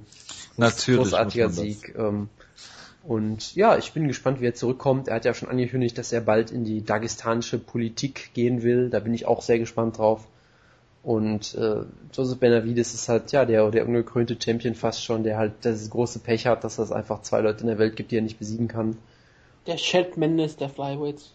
Ja, irgendwie schon. Und ich meine, er hat jetzt halt, sag ich mal, Kämpfe gehabt, wo er vielleicht nicht 100% immer großartig aussah. Ich meine, gegen Tim Elliott hatte er so ein paar Probleme, aber es ist ja auch Tim Elliott, der ist ja auch großartig. Dustin Ortiz war einfach ein solider Sieg. Äh, gegen John Moraga hatte er, glaube ich, überraschend viele Probleme sogar teilweise im Stand.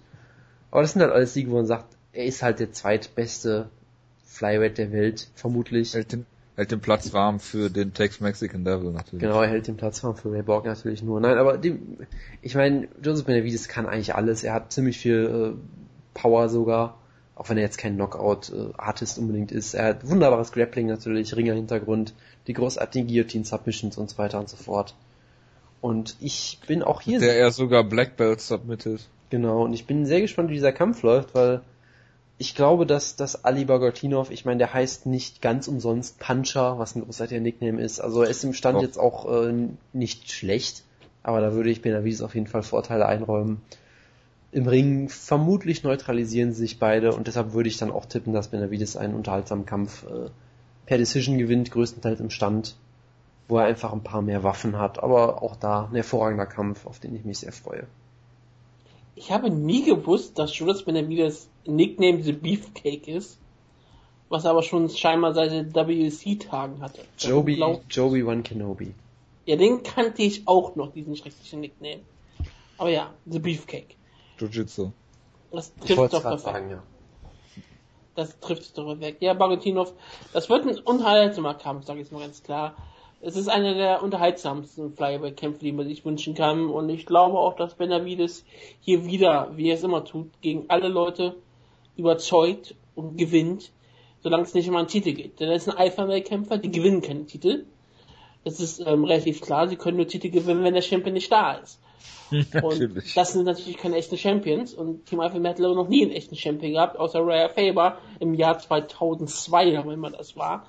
Also das zählt ja eigentlich auch schon gar nicht mehr. Und deswegen erwarte ich, dass Benavides hier eindeutig den Kampf gewinnt und sich die UFC wirklich fragt, oh Gott, was sollen wir langsam mit dieser Division machen? Immer die gleichen Leute gewinnen die Kämpfe. Weil Benavides ja hier in einer spektakulären Decision. Kampf des Abends. Apropos Kampf des Abends, den hatte Jai Rodriguez letztes Mal. Hat Jonas Herz erobert. Ja, wegen so einem komischen Enzugiri oder was auch immer das war. Wegen, wegen, kämpft gegen, wegen allem, was er gemacht hat. Auch, dass er sich noch im Käfig, im Käfig voll gekotzt hat. Alles an dem Kerl ist großartig. kämpft gegen Dan Hooker, der einen hervorragenden Nachnamen hat genau. und äh, eine Niederlage gegen Maximo Blanco. Also ist der Kampf prädestiniert dafür, dass der Jonas uns das jetzt erzählt. Ja, also es ist ein wunderbarer Kampf. Jair Rodriguez hat auf jeden Fall sehr viel Potenzial gezeigt. Ähm, war ja auch jemand, der irgendwie, wie das, er hat kaum trainieren können, weil er irgendwie so arm war und, und hat aber in diesem Kampf wirklich wunderbares Potenzial auch gezeigt. Mit, Kann ich ja mit Aljamain Sterling zusammentun. Genau, mit, mit diesem wunderbaren Enzigiri, den er gezeigt hat. Er ist ein mexikanischer Star, wie die UFC ihn sicherlich haben will. Ähm, sein Nickname, mexikanischer Antonio Inoki. Sein Nickname ist Pantera, was natürlich auch sehr sympathisch ist. natürlich! Ähm, wie gesagt, der Enzigiri, es wurde schon erwähnt, der hat lauter so großartige Aktionen gezeigt in dem Kampf. Und ich bin sehr gespannt, weil er, auf jeden Fall, du hast in dem Kampf gesehen, ich meine, Charles Rosa ist gar nicht so schlecht, er ist ein ziemlich guter Ringer, solider Grappler, und der hat ihn, bevor ihm dann die Puste ausging, doch äh, ziemlich vorgeführt im Stand auch. Äh, auch sehr aktives Grappling, also halt genauso diesen Stil, den ich halt liebe. Ich bin sehr gespannt, was er jetzt machen kann mit dem Bonus, den er gewonnen hat, mit dem richtigen Trainingscamp. Bin ich, bin ich wie gesagt sehr gespannt. Und Daniel Hooker ist jemand, ähm, schwierig einzuschätzen irgendwie, weil. Ich hoffe, er ist Catch, ist Catch Can Wrestler. Mit diesem Namen muss Er ist aus sein. Neuseeland, deshalb vermute ich, dass das eher vielleicht nicht ist, aber ist jemand, den sollte man auf jeden Fall nicht, nicht unterschätzen. Er hat einen wunderbaren Sieg mit, mit brutalen Elbows gegen Ian Entwistle, hat gegen Maximo Blanco verloren, keine Schande, hat Hatsuyoki brutalst ausgenockt. Also auf jeden Fall jemand, der gefährlich ist, wenn auch jetzt kein äh, komplett, sag ich mal, polierter Kämpfer. Also er wirkt noch oft relativ wild, aber hat durchaus Finishing Power, von daher muss sich ja Jair Rodriguez äh, davor sehen, wenn er wieder wilde Aktionen zeigen will, aber letztendlich wird Jair Rodriguez den Kampf natürlich gewinnen mit, mit einer Hurricane Rana, ich weiß es nicht, mit irgendeiner spektakulären Aktion sicherlich oder vermutlich per Decision. Aber ich, ich, ich, ich freue mich drauf und es wird sicherlich auch ein schöner Kampf. Meine, er gewann den letzten Kampf per äh, Enzugiri, diesmal gewinnt er per Penalty Kick. Also er hat per Decision gewonnen, aber ist ja egal. Ja klar. Hier gewinnt er per Penalty Kick. Und wird dann disqualifiziert, oder wie? Wieso? Der Penalty Kick geht zur Brust, das ist erlaubt. Verstehe. Dann, dann, dann ist okay. Ich hoffe, dass Dan Hooker gewinnt, damit Jonas nicht recht hat und der nächste Hype gestoppt ist. Per hätte im Armchoke. genau. Ganz langweilig. Ein fieser, fieser Mensch. Ja, ähm, Tumanov gegen Jabbar können wir uns schenken, glaube ich. Äh, Rose Namajunas gegen Angela Hill ist wieder so ein Ich glaube, Jonas äh, Blutdruck ist gerade explodiert. Also Tumanov gegen Jabbar ist auch ein hervorragender Kampf, wie ich finde. Ich weiß nicht, ob ja. wir jetzt drüber reden müssen, weil wir jetzt schon so... Nein, müssen wir nicht. Garantiert reden wir nicht über diesen Kampf. Aber auch ich dachte, das ist der Kampf, wo ganz Twitter drüber Genau, abgeht das ist, der, das ist der Lieblingskampf von Twitter, weil Albert Tumanov mal einen Doppelheadkick gezeigt hat oder irgendwie sowas. Also guckt euch den Kampf einfach an, er wird sicherlich sehr unterhaltsam und bevor Jojo jetzt durchdreht, äh, machen wir schnell weiter. Ja. Rose Namajunas gegen Angela Hill und wir haben eben schon über Kämpfe gesprochen, die äh, gut sind in den Prelims und ähm, da war sich der Wutke nicht sicher, ob äh, Rose Namajunas gegen Angela Hill dazugehört. Ja, äh, ich weiß es einfach ganz ehrlich gesagt nicht. Es ist ein ganz absurder Kampf, wenn man ganz brutal so auf die Fakten schaut. Es ist ein Kampf zwischen einer 2-2-Kämpferin gegen eine 2-1-Kämpferin es ist relativ komisch, dass man viele Leute immer sagen, Boston Junis ist schon so eine Top-Kämpferin, die man sofort in die Spitze bucken muss und sie sieht so toll aus, was auch immer, sie ist ein riesengroßer Star. Sie hat äh, bei Ultimate Fighter alle überzeugt. Ich meine, das war unglaublich, wie sie da durch die äh, Competition ging, aber ähm, ungefähr so wie Raya Hall auch. Richtig, das ist fast schon ähnlich. Und dann kam auf einmal Carla Esparzo und die Realität war etwas härter, aber sie sah auch gegen Carla Esparzo eigentlich ziemlich gut aus äh, verhältnismäßig, aber viele Leute haben natürlich gesagt, okay, Rose Namajunas ist die Favoritin. Sie war bei den Wettanbietern sogar die Favoritin. Und das ist eigentlich schon ziemlich beeindruckend, weil die sind meistens ähm, nicht so sehr für Hype anfällig. Aber naja, ähm, Rose Namajunas spektakuläre äh, Kämpferin, früher mal mit Pat Barry und sowas zusammen, hat ähm, Immer noch mit Pat Barry zusammen. Ja, das kann gut sein, aber ich weiß nicht, ob sie mit ihr noch trainiert. Trainiert sie noch mit ihm? Pat Barry trainiert im Moment nicht. Aber ja, aber er kann ja, sie zusammen. Okay. Die hat ja sogar mal mit, mit Deathclash zusammen trainiert. Das fand ich klasse. Ja, Ted Barry auch. Ja, ich weiß. Da hat sie mit Brock Lesnar und mit Cole Conner zusammen trainiert. Das hat ihr bestimmt sehr viel geholfen. Und ja. Und weißt du, mit wem er noch trainiert hat? Mit Trish Tusenscherer. Genau! Ich bin, doch, ich bin doch nicht von gestern, Junge. Ja, natürlich. Kannst mit mir sowas hier nicht machen. Das, ist völlig das war doch ein Elfmeter äh, ohne Torwart. Aber mach mal weiter. Also so wie meine Neuer wieder sagen würde. Ja. Äh, Angela Hill hat ja auch so einen gewissen ähm, Hype gehabt, weil sie so eine tolle Strikerin ist. Sie hat Emily Kagan ähm, dann mal klar auseinandergenommen, hat dann aber gegen Tessa Torres auch verloren. Für sie geht's auch so relativ viel. Also ich meine, wenn sie hier Rose Namajunas besiegt, was sie durchaus machen könnte, weil wenn sie den Kampf stehen halten kann, sind ihre ähm, Stark-Wrestling-Fähigkeiten doch sehr gefährlich. Aber Rose Namajunas ist natürlich eine gute Grapplerin, das zeichnet sie ja natürlich aus und ich würde es auch damit rechnen, dass Russland mit den Kampf zu Boden nehmen kann und dort per Submission gewinnt. Aber ähm, Angela Hill ist sehr, sehr gefährlich im Stand. Sie kann sehr viel aus, ähm, austeilen, sie kann das sehr gut einstecken. Und ähm, ich, ich erwarte aber, dass Russland mit den Kampf zu Boden nimmt und damit ähm, den Kampf entscheiden wird. Ja, ich äh, stimme zu. Angela Hill hat durchaus Potenzial gezeigt, gerade mit ihrem Muay Thai-Hintergrund und äh, auch durchaus gut im Clinch. Aber der Kampf in Mexiko, ja, es war halt ein furchtbarer Kampf, was glaube ich auch am Klima lag. Und ich nehme, ich dachte an der Höhe. Ich, ich nehme aber doch an, dass äh, Los Namajunas im Stand äh, ja so so viel Gas wieder einfach geben wird, dass sie sie einfach irgendwann überwältigen wird und sie dann irgendwann zu Boden wirft oder Guard pullt oder irgendwas wird sie auf jeden Fall machen und den Kampf irgendwie zu Boden kriegen und am Boden ist Angela Hill halt so unerfahren, dass sie dann vermutlich submitted wird. Dem kann ich mich nur anschließen. Mittlerweile habe ich auch gelernt, dass Angela Hill schwarz ist. Gut. Ähm, Wo hast du das gelernt? Ich habe den letzten Kampf gesehen. Ah, okay. Äh, ja. Wann hat Is was war das denn? Wann hat Islam Mak äh, äh, Makaev eigentlich Geburtstag, Wutke? Heute. Wahnsinn. Hervorragend. Was ein Zufall. gegen Ad Adriano Martins. Er wird 24 heute. Kämpft gegen Adriano Martins. Ist das nicht der, auf den wir mal so gehypt waren, Jonas? Der dann gegen Cowboy verloren hat, ja, ne? Äh, Adriano Martins war der Typ, der Darren Cruikshank mal äh, sehr schön besiegt hat, genau. Und genau. zuletzt auch äh, Rustam Habilov besiegt hat, der ja auch kein ganz unbeschriebenes Kann Blatt ist. Ja doch, eigentlich schon. Naja.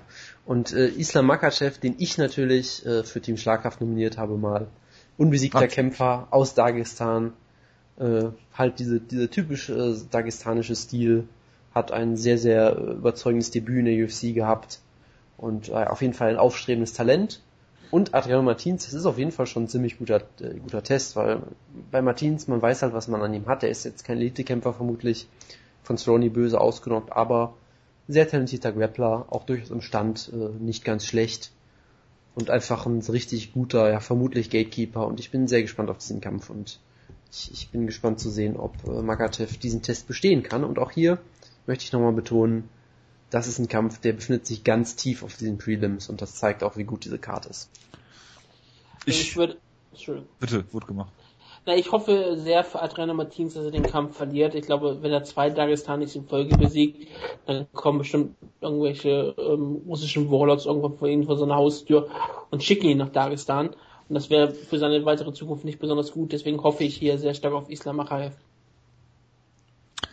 Äh, ich denke, dass Adriano Martins hier gewinnen wird und äh, äh, ich habe mir gerade die Memo gemacht, dass ich nächstes Jahr Yusuf Sadala, äh, Sadulayev äh, hier in Team Schlagkraft wählen werde.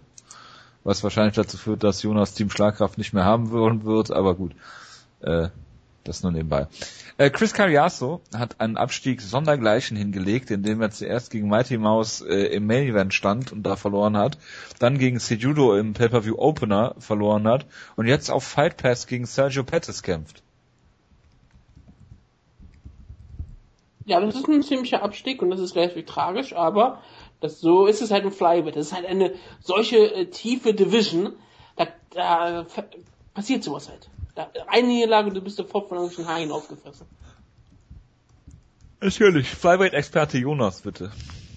Ja, also das ist jetzt ein Kampf, über den man bei jeder anderen Show vielleicht ausführlicher reden könnte. Jetzt ist es fast 11 Uhr, deshalb lasse ich's. Äh, Sergio Pettis hat bisher sein Potenzial noch nicht erfüllen können oder den Hype, den es gab. Er wurde zuletzt ausgenockt, brutal. Hatte das Problem auch schon in einigen Kämpfen, deshalb kriegt er jetzt Cariaso mit, mit ihm jemand, der, glaube ich, nicht die geringste Knockout-Power hat. Das ist also sicherlich ein Aufbaukampf für Pettis. Ich bin gespannt, es sollte ein unterhaltsames Striking-Duell werden. Ich tippe auf Pettis per Decision. Liegt daran, dass er jeden Tag mit CM Punk trainieren muss? Nein, wir reden jetzt nicht auch noch über CM Punk. Cariaso per Decision. Jetzt kommt der Serientäterkampf. Derek Lewis gegen Victor Pechter. Derek? Ja, in der Tat. So, Pester per Decision. Weiter. The Black Beast. Weil mit so einem solchen Namen. Wie kannst du da nicht eine wunderbare Mixed Martial Arts Karriere hinlegen?